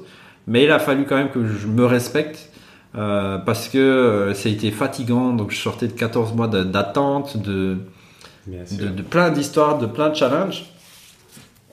Et, et euh, mais franchement, ça a été un super soulagement. Ça a été un, un gros soulagement. J'étais content. J'ai dit enfin. Après, je voyais que le mois suivant, ça tombait, ça tombait en temps et en heure. Et encore le mois suivant, ça tombait. Je me dis, ça y est, là, là, c'est parti, c'est le Graal. J'ai trouvé quelque chose. Je l'ai fait une fois. Bon, ça a été galère, mais euh, si je le refais une deuxième fois, euh, ça va le faire. Et en fait, la durée entre le premier bien et le deuxième bien, il y a eu au moins un an qui s'est qui s'est euh, ah passé 12 mois quoi. Ouais, j'ai passé euh, quasiment un an. À cause de, de, tout ça en fait. Ouais, à cause des travaux, à cause de, de, de la charge mentale, le temps de refaire une trésorerie aussi. Et euh, j'ai attendu un mois pour continuer à, à rechercher. il y a aussi, ben, comme j'aimais partager, j'avais fait une chaîne YouTube, j'ai commencé aussi des séminaires il y a des gens qui m'envoient des messages, des SMS, et c'est eux qui m'ont qui m'ont encouragé. Ils m'ont remotivé parce qu'ils avaient des attentes. Ils voulaient savoir comment ça s'est passé ton chantier, où est-ce que tu en es aujourd'hui. Et ça, ça m'a donné un gros boost. Je me suis dit waouh, j'ai à ma petite échelle, j'ai inspiré des gens. Ils attendent plus. Alors je vais, je vais leur donner plus. alors, bah, merci, à, merci à la communauté. Alors. merci, à la, communauté. Ça c'est clair que ah, ça c'est évident. C'est évident avec le club, c'est aussi ce qu'on a créé et c'est ça qui fait. Euh, qui fait beaucoup. Donc euh, bah, super, magnifique. Et alors, euh, pour clôturer un peu sur tout ce qui est immobilier, enfin en tout cas les débuts. Donc tu l'as dit, ta stratégie à la base, bah, c'était vraiment la coloc. Toi, tu étais parti, coloc, c'était clair dans ta tête. En deux, trois mots, pourquoi la coloc et pas autre chose? La coloc parce que les loyers sont répartis sur plusieurs personnes et surtout en termes de temps, de gestion, ça me prend pas beaucoup de temps pour gérer. Pas beaucoup de temps. Tu, tu, il y a un petit temps, quelques dizaines d'heures pour faire les visites, parce que j'ai toujours voulu faire les visites, pour voir si les colocataires iraient bien. J'essaie de me projeter, iraient bien avec les autres, parce qu'ils se voient pas tous en même temps. Il y en a un qui arrive 1er septembre, il y en a un qui arrive mi-septembre, il y en a un qui arrive troisième semaine. Et euh, comme moi j'avais ce, ce, recul, je me suis dit ouais, est-ce que ça ira bien ensemble? Parce que je veux pas qu'il y ait de fight et, et, m'occuper de tout ça. Et ça s'est euh, ça s'est très bien passé, donc ça me prend euh, vraiment une petite vingtaine d'heures annuelles à gérer. Et ça, ça, ça me correspond quoi. C'est c'est c'est vraiment une stratégie qui correspond à, à, ma philosophie. Il y a un bon cash flow, ça rembourse largement le, le, le tout, voire le triple du crédit. Et ça me prend pas trop de temps pour pour gérer. Et grâce à l'expérience. J'ai réussi à automatiser, déléguer beaucoup de choses. Par exemple, ici, j'ai eu un check-out. Je m'occupe même pas. J'ai aussi des visites. Je m'occupe même pas. Il y a aussi des réparations, du nettoyage qui sont en train de se passer entre deux personnes. Je m'occupe même pas. Je reçois juste des, des, messages et je prends des décisions. Je dis fais ça, fais ça, fais ça. Et, tu reçois des lignes vertes sur le compte. Et, je reçois. là, c'est là que j'interviens. J'envoie l'email aux personnes. Là, c'est là, c'est là que, que tu interviens si jamais ils ne payent pas. Alors, euh, donc ça, c'est la stratégie de base et question, voilà, que, que notre audience, ce qu'on a un peu demandé aussi à nos clients, les questions que vous pouvez poser, c'est euh, est-ce que la stratégie euh, a changé en cours de route? Est-ce que tu es resté là-dessus ou euh, est-ce que tu as essayé d'autres choses liées à l'immobilier et euh, pourquoi? Tu... Ouais, c'est une bonne question. Alors le premier bien, c'était une coloc. Ouais. Le deuxième bien, je l'ai acheté pour une coloc, okay. pour en faire une coloc. Euh, mais comme je voulais acheter aussi un troisième bien, ouais. il me fallait, je me suis dit, c'était pas le bon timing pour remplir la coloc. Donc je me suis dit, je vais chercher une personne unifamiliale. Donc je l'ai mis en unifamilial. Et ce bien-là, c'est le revenu le plus passif que j'ai jamais eu. J'en entends jamais parler je reçois toujours le loyer en temps et en heure. On dirait que c'est un, un, fantôme en fait. C'est bien, c'est un fantôme, mais c'est une ligne verte qui tombe vraiment automatique. Ouais, ouais. Et il n'y a aucun souci, jamais entendu aucun souci avec ce bien. C'est un, un, bien fantôme pour moi, mais il, il tourne bien. Et donc celui-là, je l'ai dû mettre en, en, classique pour avoir une, un taux d'endettement et capacité d'emprunt ouais. suffisante pour acheter euh, le, le troisième. Et au fur et à mesure que j'avance, ben, je me dis comment, je, comment on peut faire pour acheter encore plus vite et plus de biens? Et heureusement que je suis passé, quand j'étais indépendant, c'était en personne physique, je suis passé en société. Et ce qui est bien, c'est que quand tu as une société, tu te dédoubles. C'est comme si tu as deux personnalités, tu as deux taux d'endettement. Donc ton taux d'endettement en privé n'est pas impacté du tout par euh, le taux d'endettement de la société et vice versa. Et donc j'ai commencé à acheter en, société pour acheter euh, deux biens en même temps. Donc il y avait le troisième, puis là il y avait le, quatrième. Et euh, je me suis rendu compte aussi qu'au bout d'un moment, bah, soit tu t'associes avec des gens, tu mets des biens, leurs biens en garantie pour avancer, euh, mais c'est toujours pour avoir un gros patrimoine, c'est toujours revenu actif d'abord pour générer du cash, pour acheter des actifs qui vont dégager des revenus passifs. Donc travailler sur ces revenus professionnels, comment je peux faire pour gagner un maximum d'argent, euh, pour acheter des actifs, donc des biens immobiliers qui vont dégager des revenus passifs, ou bien si vous faites de la revente, bah, ça va dégager un, gros cash. Et euh, à ce moment-là, donc ici je te parle d'à peu près 2020, je découvre. mais c'est, ça, ça j'allais le demander au niveau timeline parce que c'est, c'est assez intéressant parce qu'on voit ici, tu commences en fin 2016, ouais. Euh, début 2017, tu achètes ton premier bien, c'est un fiasco total. Il faut presque un an, enfin 14 mois, donc on arrive en 2018 à peu près, début 2018. Là, tu laisses passer 12 mois parce que tu es dégoûté à peu près, c'est ouais, là c'est août 2018. Ouais. Août 2018. Et là, tu es dégoûté, tu es dégoûté, tu te dis, euh, non, là, et donc pendant à peu près 12 mois, tu, bah, tu, te remets d'aplomb, c'est logique. Donc on arrive en août 2019. Deuxième bien, deuxième, bien, je signe en août 2019, deuxième 2019, bien. Et tu dis, euh, et le, donc tu, voilà, et le troisième, à peu près, il arrive à peu près quand? Le, le troisième, il arrive, je l'ai trouvé en Août 2020, je pense. Ouais. Août 2020, ok. Donc là, on est à 3 biens 2020. Et puis, euh, et là, il y a eu un gap quand même. Parce qu'on passe de 3 biens en août 2020 à beaucoup plus en 2 ans. Ouais. Euh, t'as acheté, je crois, qu'est-ce que tu as acheté de 2020 à 2022 Donc, août 2020, j'ai acheté euh, une autre maison. Ensuite, 2021 euh, en mai, ou on va arrondir peut-être mars, mars, avril, mai, j'ai acheté trois unités d'un coup avec un immeuble. Et euh, en, c'était quoi? Début de 2022. Donc je termine euh, une option croisée où j'ai euh, deux studios qui s'ajoutent et je touche l'option. Je touche la plus-value avec. Donc, donc voilà, il y avait les trois unités plus les trois maisons. Donc ça fait 6 plus les, euh, les deux studios, ça fait 7-8. Euh, et j'ai failli avoir un garage, mais j'ai revendu euh, aussi un, garage directement dans, dans, le cadre d'une option.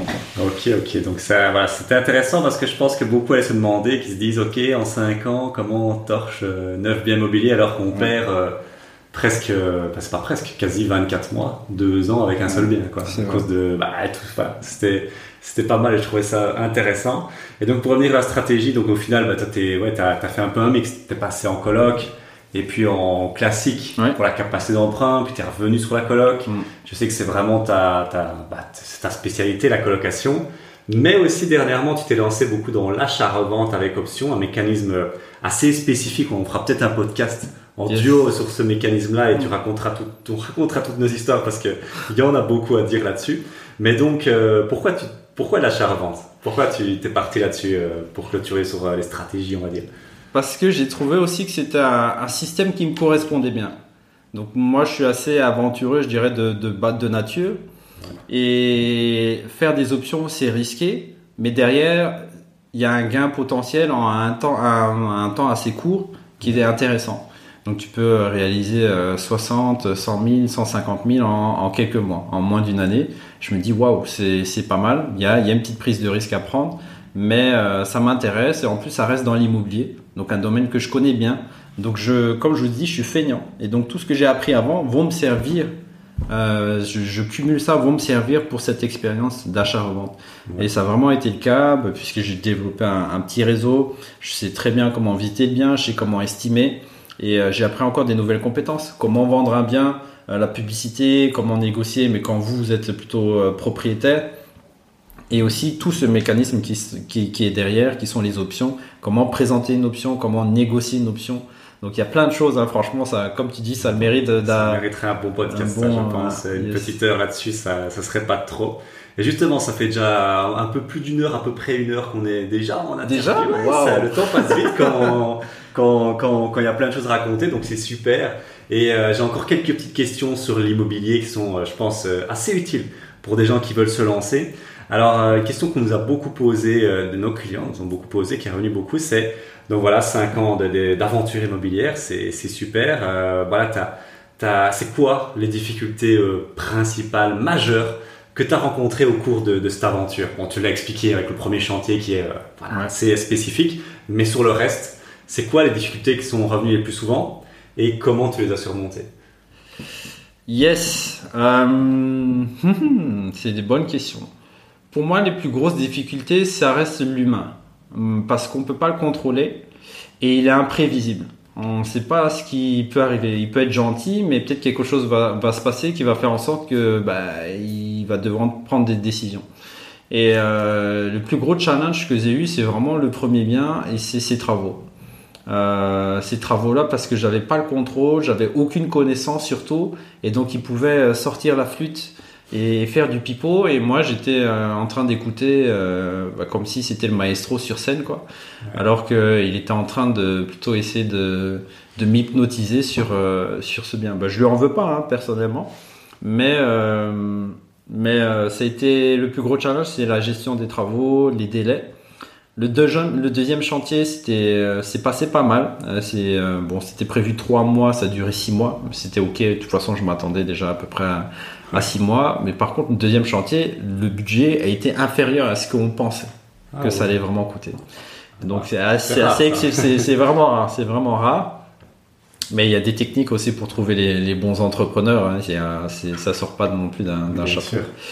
Et euh, après, les, les, les, difficultés, ça a été euh, dans l'achat classique. Franchement, il y en je dirais qu'il n'y en a pas. J'ai toujours trouvé des bonnes affaires assez rapidement, facilement. Bon, assez rapidement, c'est quelques semaines, quelques mois, mais un, deux mois, peut-être trois grands max. Euh, les financements, le financement, ça, ça a été ok. J'ai toujours été suivi. Le deuxième, bien, j'ai été financé à 100% avec un amortissement. Le troisième, bah, j'ai mis un, apport quand même. J'ai quand même mis un apport conséquent parce que j'en avais. Le quatrième, j'ai mis le bien euh, d'une amie en garantie pour investir. L'autre, ça a sorti d'une option. Donc les plus gros challenges, c'est plus dans les options croisées. Donc euh, vraiment gérer tout, tout le deal, euh, gérer les acquéreurs, s'assurer que les acquéreurs contactent bien leur banque, enfin les notaires des acquéreurs. Mais euh, à part ça, non, je, je trouve que ça n'a pas été. Euh, à part les travaux, euh, ça n'a pas été si compliqué. Le financement, c'est ok aussi. Ok, super, bah, c'est bah, super, nickel. Et alors, aussi quelque chose qui est super intéressant, parce que nous, notre audience, tu le sais, avec le club, on en touchera un mot un peu plus tard, mais c'est vraiment d'aider les primo-investisseurs à démarrer. Et donc, si tu devais donner trois conseils, hmm. uniquement trois conseils, tes trois meilleurs conseils à un débutant qui veut se lancer dans l'immobilier là après le podcast Yes. Trois conseils. La première chose, faites comme moi, formez-vous. Formez-vous vraiment à un minimum. Euh, apprenez des personnes qui ont l'expérience, euh, qui ont déjà sillonné le passage et vous aurez plus qu'à suivre son chemin. Ça, c'est vraiment le, premier conseil. Parce que ce que j'ai vécu pour mon premier bien, franchement, je le souhaite à personne. Moi, j'ai, enfin, heureusement que j'ai quand même les épaules euh, solides. Heureusement aussi que j'étais soutenu par, euh, par, ma copine de l'époque. Euh, mais c'était vraiment compliqué en charge mentale, financière. J'ai tout, tout qui était challengé vraiment dans ma vie. Et je le souhaite à personne. Maintenant, euh, il y avait la petite formation, mais c'était une formation française et qui avait, c'était très global, il n'y a rien à voir euh, avec le marché belge. Donc formez-vous avec des gens qui l'ont fait aujourd'hui sur place et qui ont sillonné. Ça, c'est, vous allez gagner un temps, une expérience euh, de dingue. Vous allez gagner en facilité, vous aurez euh, moins de problèmes, beaucoup moins de problèmes. Alors je ne vais pas dire que vous aurez zéro problème, il y aura des challenges, mais au moins vous saurez comment les solutionner. Vous aurez une force de proposition euh, très forte, euh, différentes façons de solutionner les problèmes. Et là, ça vous permettre de gagner beaucoup de temps. Donc ça, c'est la première chose. Et moi, je le fais systématiquement. Je me lance dans quelque chose, on se forme et on paie. Euh, c'est pas 5000 euros qu'on paie la formation. Hein. Croyez-moi, c'est pour d'autres choses. Mais n'hésitez pas à vous former. C'est voilà, tout ce que vous avez appris à l'école, il y a peut-être 10% qui vont vous servir pour, euh, pour l'immobilier, quoi. Les plus et les moins, et les multiplications et les divisions. Donc ça, c'est le, premier conseil. Le deuxième conseil, c'est... Euh, ça rejoint un peu le... C'est aller jusqu'au bout. Vraiment, ne perdez pas votre temps, évitez la perfection et allez jusqu'au bout. Euh, ne chipotez pas. C'est lancez-vous en fait. Au final, c'est lancez-vous.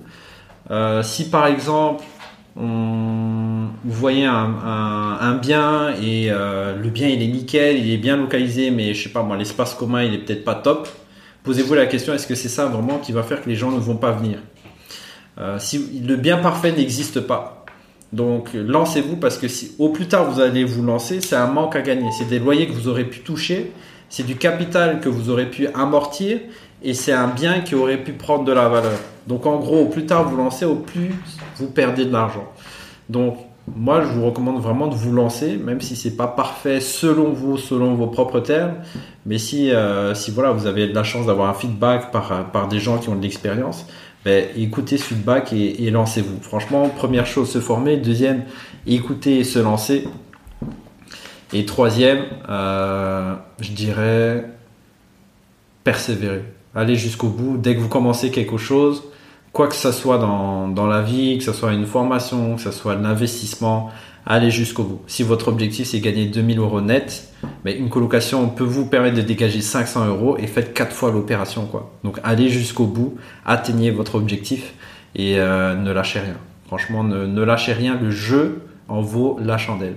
Et vous allez voir tous les cadeaux que la vie va vous mener, toutes les personnes que vous allez rencontrer sur ce chemin-là. C'est euh, inattendu et c'est vraiment des cadeaux. Euh, c'est des choses qui se goupillent pour que vous atteigniez la vision qui est encore plus lointaine. Donc le fait d'aller sur le chemin, d'atteindre son premier objectif, vous allez poser des pions, vous allez poser des, vous allez semer des graines qui vont vous, vous aider pour déjà l'objectif 2 ou l'objectif 3 et pour la vision complète. Et en fait, au plus vous avancez, vous, vous euh, remplissez objectif 1, 2, 3, mais toutes les graines que vous avez semées, ben, elles poussent au fur et à mesure. Et donc quand vous avez l'objectif 5 qui est peut-être grand, qui est peut-être trop grand euh, euh, de votre point de vue, ben, vous avez déjà la forêt qui, qui, commence à pousser et les fondations sont solides. Et il faut être ouvert, saisir l'opportunité, être prêt aussi de saisir l'opportunité. Et c'est là que vous allez vraiment avancer. C'est, moi je trouve que la vie elle est c'est un miracle. Quand on voit tout ce qui s'avance, tout ce qui se goupille à travers une vision, c'est le jeu, vraiment, je vous dis, le jeu envoie la chandelle. C'est comme ça qu'on vit sans, sans regret, quoi. Il y a un peu de risque, il y a un peu de challenge, il y a un peu de peur, mais la peur, c'est dans la tête. Il suffit juste de dépasser cette peur. Je sais que c'est facile de dire, mais c'est derrière cette peur qu'il y a, y a le bonheur, il y a tout qui se réalise. Donc, euh, super conseil. Et puis tu l'as dit de toute façon, euh, qu'est-ce qui permet de surmonter la peur? Mais c'est l'action, le passage à l'action, euh, arrêter de penser trop et y aller. Mais bien évidemment, le conseil numéro un est primordial avant de se lancer, se former, se faire accompagner. C'est ce qu'on propose dans, bien évidemment, dans Club Elite avec tous nos clients. Mais c'est essentiel parce que sinon, qu'est-ce qui se passe? Ben, On est comme Maïri en 2016 et, on, et on veut tout arrêter après son premier investissement immobilier. Et le dernier conseil, persévérance. Et ça, je pense que c'est partout dans la vie. Je te rejoins à 200%. Faut persévérer parce que dans l'IMO, on peut pas le nier, euh, c'est pas souvent, tout n'est pas rose. Il y aura toujours des, petits couacs, des petites emmerdes, mais quand on est bien formé, ben, on limite les risques. Et donc, euh, trois super conseils. Et alors, la dernière question, bah, elle est vraiment propre à l'immobilier, que j'ai vraiment envie de poser, c'est Imagine là, euh, on est dans Retour vers le futur. Il y a la DeLorean qui est en dessous là, on va aller faire un tour. Et on revient en, en 2016. Donc, euh, Maïri qui se lance dans l'immobilier, euh, donc tu es, as toutes tes connaissances, tu peux, euh, tu peux redémarrer à zéro. Euh, est-ce que tu ferais la même chose euh, ou pas? Et qu'est-ce que tu changerais si c'est le cas? C'est une bonne question. Je pense que ça dépend de l'objectif. Donc, mon objectif aujourd'hui, voilà, vu que j'ai atteint l'objectif que je voulais en, en 2017, je l'ai atteint aujourd'hui.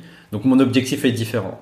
Mais si je devais recommencer depuis le début avec euh, toutes les connaissances, euh, je referais soit une colocation, ou soit je ferais du Airbnb. Un des choses. Parce que le Airbnb, il y, a, quand même beaucoup de cash et le cash arrive euh, pas mensuellement. Le cash, il arrive plusieurs fois dans le mois. Et donc, il y a plus une meilleure gestion de trésorerie, je pense. Euh, donc je referais la même chose et soit colocation, soit euh, Airbnb. Quoi. Je choisirais cette stratégie et toujours en Wallonie. Ouais, ouais c'est intéressant. Moi, c'est une question que j'ai posée euh, pour la petite anecdote à ma, à ma chérie. Et elle est très, très carrée là-dessus. Elle dit ben, Moi, je ferais tout pareil.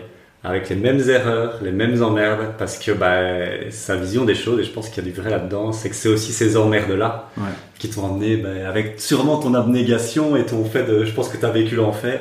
Et euh, quand on vit l'enfer comme tu l'as vécu, bah, après on n'a plus peur de rien. Quoi. et là c'est sûr quand on voit des biens dégueulasses, euh, on se dit, bon, vu que ce que j'ai vécu, c'est impossible de faire pire. Donc, euh, ok, super, super pour, pour cette question. Alors voilà, on a beaucoup parlé d'immobilier, on a aussi parlé un peu de qui était Maëri avant, un peu ton passé. Et là, on va un peu parler peut-être du, du, futur, on va dire ça comme ça, mais plutôt aller à un niveau un peu plus méta. Euh, L'immobilier, on adore, c'est une passion, c'est quelque chose qui nous motive, toi et moi. C'est pour ça qu'on a créé le club et qu'on aide des, des investisseurs hein, chaque, chaque semaine et chaque mois. Mais toi, dans l'immobilier, pourquoi tu t'es lancé dans l'immobilier? C'est quoi ton, ton grand why, ton grand pourquoi?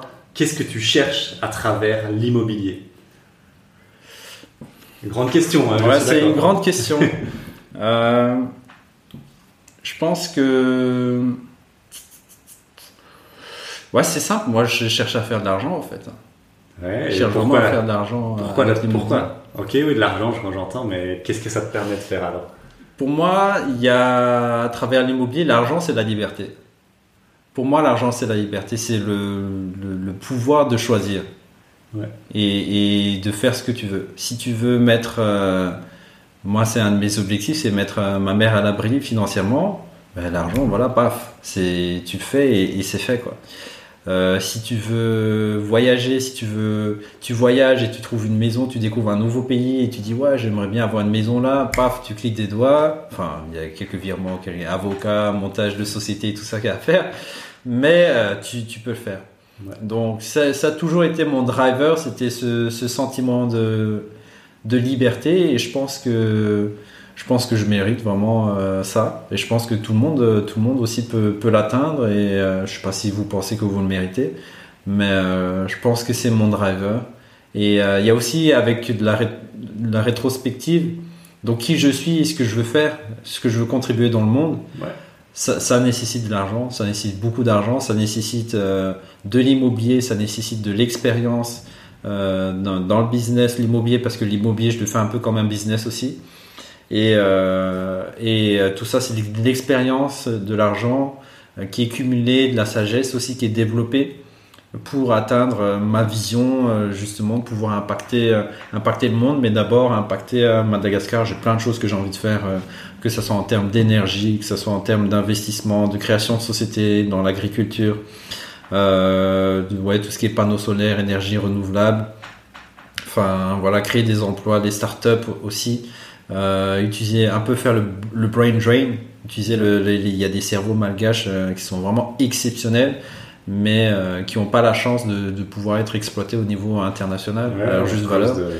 Donc, donc voilà, il y a plein de. Y a, ça, c'est vraiment ma vision long terme. Donc tout, tout ce que je fais, c'est on cumule. Quoi. On joue à, à SimCity, on crée la ville, on crée les ressources et, et après on, bah, c'était aussi une de mes deuxièmes questions. C'est quoi la vision? Bah, C'est lié forcément, mais donc c'est vraiment cette vision d'avoir un impact euh, à Madagascar. Alors, euh, ah, mais c'est un impact mondial. Hein. C'est un mondial, mondial j'ai compris, mais d'abord euh, par Madagascar. Alors. Yes. Et, et c'est très marrant parce qu'on a une, bah, une, ancienne cliente, là, Sophie et Julien, qui est malgache aussi, et elle a aussi cette même vision. Donc c'est il y a un truc là, c'est vraiment, c'est vraiment beau, c'est quelque chose de noble. Et alors, euh, une autre question qui est super intéressante et euh, voilà, qui. Donc, bah, tu es dans l'immobilier depuis longtemps. Euh, c'est quoi l'objectif final? Est-ce que tu vas t'arrêter enfin, ouais, Est-ce que tu as déjà défini un, un, objectif à peu près final où tu te dis, ouais, quand j'arrive à ça, j'arrête? Ou genre, je sais pas, peut-être 100 biens immobiliers, 1000 locataires, avec 50 000 de cash flow Ou, ou c'est à l'infini? Ouais, non, c'est à l'infini. Je, pense que l'immobilier, c'est comme, euh, c'est comme collectionner des maisons. C'est-à-dire, euh, j'achète quand je veux, quand je le sens. Je, je cours pas après quelque chose. Et, euh, et en fait, même aujourd'hui, j'ai la vision de me dire que le cash flow, c'est bien, donc tout ce que, tout ce que je gagne en net dans la poche. Mais j'ai la vision aujourd'hui de me dire que en fait, là où tu gagnes vraiment du gros argent, c'est dans l'achat-revente, quand tu revends ton bien. et que le cash flow, ce que tu gagnes, ça te permet de maintenir, de garder le bien jusqu'à ce que tu trouves quelqu'un qui soit suffisamment fou pour l'acheter au prix qui va te permettre de dégager une grosse plus-value. Et c'est et c'est ça que je garde des biens dans je vais commencer à, essayer de, de répartir les localisations pour trouver pour attendre en fait au final jusqu'à ce que la personne est prête à l'acheter euh, au prix au prix au prix suffisant. Donc euh, ouais, c'est vraiment comme un jeu des maisons que je collectionne euh, et euh, ouais, il n'y a pas de limite. Je pense que le, premier objectif, c'est atteindre 50 unités. 50 unités, après on verra jusqu'à ah. Ok, ok, je ne doute pas que tu vas y arriver, te connaissant, et vu ce qu'on met en place avec nos, nos clients et tout, euh, ça va, c'est une question de temps, j'ai pas trop de doute là-dessus. Alors une question aussi qui est peut-être un peu, un peu déconcertante, mais est-ce que, ben, est-ce que, bah, parce que voilà, tu as quand même un million de patrimoine, beaucoup déjà de plus-value, 400 000 euros d'argent gagné grâce à la plus-value via des associations, mais c'est quand même des gros montants. Euh, tu gagnes 2000 euros par mois net, et voilà, tu as un bon niveau de revenu. Est-ce que tu es heureux, Ouais, moi je suis heureux, ouais. On peut dire que ça t'a, ça t'a, tu es heureux aujourd'hui? Ouais, je suis heureux. Je suis heureux par le style de vie que je me suis créé. Et euh, c'est très excitant. Euh, j'aime bien la vie que je mène. Franchement, euh, mon rêve, c'est pas de la couler douce au bord de la mer. Moi, j'aime bien les vacances, mais euh, le farniente, là, euh, siroter, bon, un, deux jours, ça va, peut-être trois jours, mais faire ça deux semaines, c'est chaos, quoi. C'est pas, c'est pas trop mon délire. J'aime bien le, besoin de variété. Et, et ouais, aujourd'hui, je dirais que je suis heureux. j'adore mon style de vie, tout ce qu'on est en train de construire, tout ce qu'on fait ensemble déjà. Euh, nous deux et euh, ouais, je pense que je peux dire que je suis heureux. super, super. Donc euh, tu as réussi à trouver un peu le, le bonheur. On va pas, on va pas aller jusque là, mais en tout cas tu es heureux sur le chemin, je veux dire. Ouais, ouais. Tu n'es pas en train de se dire je serai heureux quand j'aurai atteint 50 unités. Là tu es, tu es heureux, donc ça, ça fait plaisir à entendre parce que c'est pas toujours le cas. Et dernière petite question un peu, un peu méta que ma chérie m'a soufflé, mais que je trouvais vraiment intéressante, c'était euh, est-ce que tu aurais des... Si, si, tu étais en charge de, de l'éducation, parce que tu sais que c'est une de nos, un de nos grands combats avec le club, c'est d'essayer de former les gens. Si tu pouvais faire quelques changements euh, dans l'éducation aujourd'hui, donc euh, tu as une baguette magique, tu as tout pouvoir, tu peux faire quelques changements dans l'éducation pour aider les jeunes à, se créer une meilleure vie. Qu'est-ce que tu penses qu'il faudrait changer? Oh, L'éducation financière. C'est un des premiers trucs, ouais. C'est, ça ressemblerait à quoi Ça ressemblerait à, à faire euh, conscientiser sur l'argent. Donc l'argent, l'argent c'est, c'est rien. Enfin, je veux dire, enfin selon moi, mon point de vue, hein, c'est, bah, on, on, utilise partout, c'est omniprésent. Et c'est un peu comme euh, bah, quand on avait discuté, euh, Marvin, Marvin a donné une très belle image. L'argent, c'est comme un robinet. Il suffit de l'ouvrir pour qu'il y ait de l'argent si vous regardez l'argent dans le monde, il y, a, plus que ce que tout le monde aurait besoin. Il y a peut-être de quoi faire en sorte que tout le monde soit millionnaire en euros, en, termes d'argent. Sauf qu'il y en a qui sont ultra milliardaires et il y en a qui n'ont qui ont pas d'argent. Donc l'argent c'est partout et c'est omniprésent et tout le monde peut, peut y accéder. Donc il y a déjà travaillé peut-être sur les croyances ou la vision par rapport à l'argent, que ça soit constructif pour chacun en fait et que l'argent soit vraiment au service euh, pour que les personnes puissent s'épanouir dans, dans, dans leur vie. Et il y a aussi comment euh, générer de l'argent et comment gérer son argent. Donc l'investissement immobilier, et peu importe le profil, et que le, chacun définit s'il est plutôt type employé, type indépendant, type investisseur, type entrepreneur, euh, et euh, que, que, que ouais, les gens apprennent les mécanismes de l'argent. L'argent, c'est, c'est, c'est, c'est une science, ça peut se, ça, ça se contrôle, on peut en gagner, ça se mesure, on peut mesurer, on peut en gagner plus. Euh, tout ce qui se mesure euh, peut s'améliorer. Et moi, c'est, ouais, moi je mettrais ça vraiment l'argent, multiplier ses sources de revenus, euh, créer sa sécurité financière, c'est la base. Donc pas, pas comment faire pour obtenir un diplôme, mais plutôt comment assurer sa sécurité financière pour être épanoui et vivre vraiment de, de ce qui parle à chacun. Ouais, ça, ce serait on, une. On ferait ça dès quel âge alors dès, quel âge on ferait ça ah bon, on ferait ça des, des, ouais, dès, le plus jeune âge, je pense des euh, 3, 4 ans, 4, 5 ans quoi. Ah, j'achète. Enfin ouais, ouais, dès, le plus jeune âge. J'achète, ça me parle, euh, ça me parle de fou et c'est aussi notre mission euh, avec, euh, avec le club et Bon, je vais terminer sur un, un volet qui est pas forcément immobilier, mais j'ai déjà pas mal de, de guests que je veux inviter et je trouve qu'il y a une constance. C'est que les gens qui font de l'immobilier, souvent, euh, ils font pas que ça. Ils ont un business ou ils aiment le business. Ouais. Et donc, euh, au niveau business, ben, euh, c'est très très marrant parce qu'au final, quand tu es lancé dans l'immobilier, tu as eu l'idée de créer acheter pour louer, ou à Yes. peu près, hein, tu, Ouais, voilà. ouais. Et c'était quoi le projet derrière euh, acheter pour louer? C'était prendre conscience que c'est possible d'investir, que l'immobilier est accessible et tout le monde peut investir dans l'immobilier. Tout le monde va pas le faire, mais tout le monde peut investir dans l'immobilier et euh, que c'est un bon moyen pour atteindre euh, sa sécurité ou son indépendance financière. Ouais. Ça c'est euh, euh, grâce grâce au loyer justement. Et donc Acheter- pour en- louer. pour la petite anecdote, parce que certains le savent, mais d'autres ne le savent pas, mais tu as été le, le premier, on Yes. peut le dire, à, à faire des, ton premier, ai- je n'ai pas pu y assister, mais voilà, on m'en a déjà parlé, ton premier séminaire, on va dire, Ouais. acheté pour louer, c'était euh, c'était comment?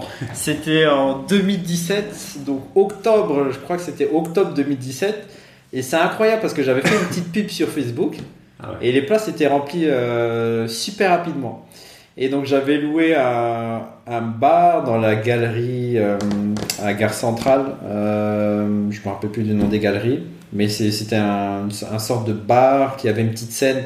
Et normalement là, ils faisaient des petits concerts où tu avais des live bands. Et donc moi j'ai utilisé cet endroit pour en faire un petit séminaire. Il y avait 60 inscrits, 40 personnes qui étaient venues au début. Et, euh, et c'est là que j'ai rencontré Jérôme hein, qui nous a mis en Ouais, relation, ouais. euh, Flo, Flo et moi, qui m'a fait rencontrer d'autres investisseurs. Et donc ça s'est euh, ça s'est bien passé. Franchement, c'est super bien passé, superbe expérience. Et donc j'ai commencé depuis 2017 à remettre ça ch- chaque année. Donc chaque année c'est un peu le, le, le culte, on va dire. Le... Ça a grossi, parce que là, on Ouais. était 40, et puis l'année après, on est combien L'année après, on est à 160 inscrits, 120 personnes qui viennent, 110, 120 qui viennent. Wow. Et euh, ensuite, le séminaire suivant, on est à 350, 70 inscrits et 300 qui viennent vraiment. Wow. Et le suivant, on est à 450, 470 inscrits, 400 qui viennent euh, vraiment. Euh, et, euh, et après, bon, il y a eu le Covid, mais on a quand même fait un événement virtuel. Il y avait 200 Ouais, personnes, euh, c'est- 200 personnes là. Ouais, mais tu te rappelles bien, c'était top. ouais. Et euh, on a refait encore euh, l'année suivante. On était plutôt dans les 200, 250, 200, je pense. Et donc, ouais. Et là, euh, le prochain. Ah, le, Le prochain, prochain. le prochain, si vous nous écoutez, et que voilà, c'est en, en décembre. Yes. En décembre, et ça va encore être, à mon avis, un, un beau moment, donc ça va être vraiment, vraiment top. Et donc, création d'acheter pour louer, et puis euh, voilà, en 2020, euh, le club voit le jour. yes. Et euh, bah, on est associé dans le projet, c'est pour ça que j'en profite pour terminer avec ça. Le club, c'est quoi sa mission, Maïri À quoi ça sert le club? Le club a pour mission d'accompagner les personnes qui veulent se lancer dans l'immobilier rentable, donc à haut rendement, utiliser les stratégies haut rendement qui permettent de gagner de l'argent aujourd'hui. Par exemple, la colocation, par exemple, euh, voilà, l'expertise de Florent, le, le Airbnb. Et il y a énormément de choses à apprendre. À chaque fois que tu donnes une présentation sur Airbnb, je me dis, waouh, t'as pensé à énormément de, des petits détails qui font, qui font la différence et des petits détails que vous ne trouverez pas sur Internet. hein. Franchement, c'est, c'est vraiment exceptionnel. Ça sort du terrain. Et euh, donc, on accompagne les personnes sur six mois. On les aide, on fait le projet avec eux, on valide toutes les étapes et eux sortent de cet accompagnement avec un bien qui leur permet de gagner minimum 500 euros de, de cash flow. Et, et le but, c'est vraiment voilà, partager notre expérience, les accompagner, valider chacune des étapes et faire le deal avec eux en fait. hein. Là, je vais voir euh, le 10 septembre un bien de, de Gabriel, Gabriel et euh, Océane. Gabriel et Océane, ouais. Gabriel Océane sur Charleroi. C'est un bien dingue. Donc, on, je vais leur présenter notre entrepreneur de confiance qui est au local, qui est disponible là-bas. Donc, on, je vais leur aussi leur présenter les, les, les hommes pour la gestion après tout ça. On va voir le potentiel maximum de ce projet-là dans le budget qui a été défini.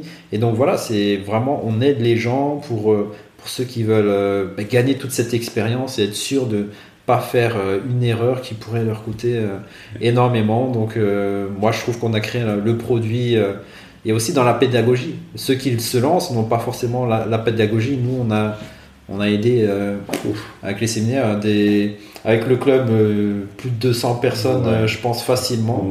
Et avec nos vidéos et tout ça, ben, il y a des gens rien qu'avec nos webinaires. Et voilà, on est dans les plusieurs milliers de personnes qu'on a probablement aidé. Donc c'est le moment aujourd'hui de, et donc ça reste, euh, ça reste cohérent avec euh, Maëri Petit qui déjà euh, transmettait son savoir en 3D. et quelques années après, 20 ans après, Maëri adulte qui transmet son savoir sur l'immobilier. Yes, exactement. donc voilà, un homme qui aime transmettre, donc ça fait vraiment plaisir. Mais on va clôturer euh, cette interview. Donc on pensait qu'elle allait durer 40 minutes. Elle a plutôt duré, je crois, 1h40, 1h50. Donc, euh, enfin, j'en sais rien, mais elle a duré beaucoup plus de temps qu'on ne le pensait. Euh, ben, merci si vous nous avez écouté jusqu'ici. Si vous êtes encore là, mettez-nous un petit commentaire. Si vous regardez sur YouTube, mettez-nous un, Qu'est-ce qu'il peut vous mettre comme commentaire? Euh, Je suis chaud patate. Je suis chaud patate. Mettez-nous un petit je suis chaud patate en commentaire si vous nous regardez sur YouTube hein, pour savoir que bah, vous êtes vraiment motivé, vous nous avez écouté jusqu'au bout. C'était un plaisir. C'était le premier interview d'une longue série. J'ai pas mal de très très bons euh, investisseurs que, que je vais faire venir ici. Et je vais laisser le mot de la fin bah, à, à, mon invité, associé et ami Maëri. Ah, voilà, clôture, euh, comme bon te semble. Waouh, tu m'as laissé la grosse tâche de pouvoir clôturer ce, superbe interview. Euh, moi, si je vous avais en face de moi, je dirais euh, écoutez votre petite voix intérieure, celle qui est peut-être trop enfouie, ou celle qui peut-être se fait rejeter tout le temps, ou celle qui que vous-même peut-être vous n'écoutez pas, mais écoutez-la parce que c'est elle votre boussole. Et euh, faites ce qu'il faut pour que cette voix soit entendue dans, la vie. Donc euh, allez jusqu'au bout et euh, matérialisez ça dans, le monde matériel parce que le monde en a besoin, on en a besoin, j'en ai besoin et j'ai hâte de, pouvoir voir cette réalisation se, faire, que ce soit immobilier, que ce soit peu importe votre passion, ce que vous voulez, aller jusqu'au bout. Magnifique. Eh ben, sur cette belle parole, on va se quitter ici. Merci de nous avoir écoutés et à très bientôt pour un prochain podcast. Ciao, ciao. Merci d'avoir écouté cet épisode jusqu'au bout. Pour te remercier de ta motivation, moi je t'ai préparé une formation 100% gratuite et tiens-toi bien, le titre c'est 2000 euros par mois avec l'immobilier en Belgique, trois études de cas inattendues, une étude de cas sur la colocation, une étude de cas sur la location courte durée et une étude de cas immeuble de rapport mixte. Tout ça en Belgique, en Wallonie. Pour obtenir cette vidéo de formation, c'est très simple, tu cliques sur le lien en description et tu t'inscris. Voilà, on s'entend la semaine prochaine pour un nouvel épisode de PIB. À très bientôt. Ciao ciao.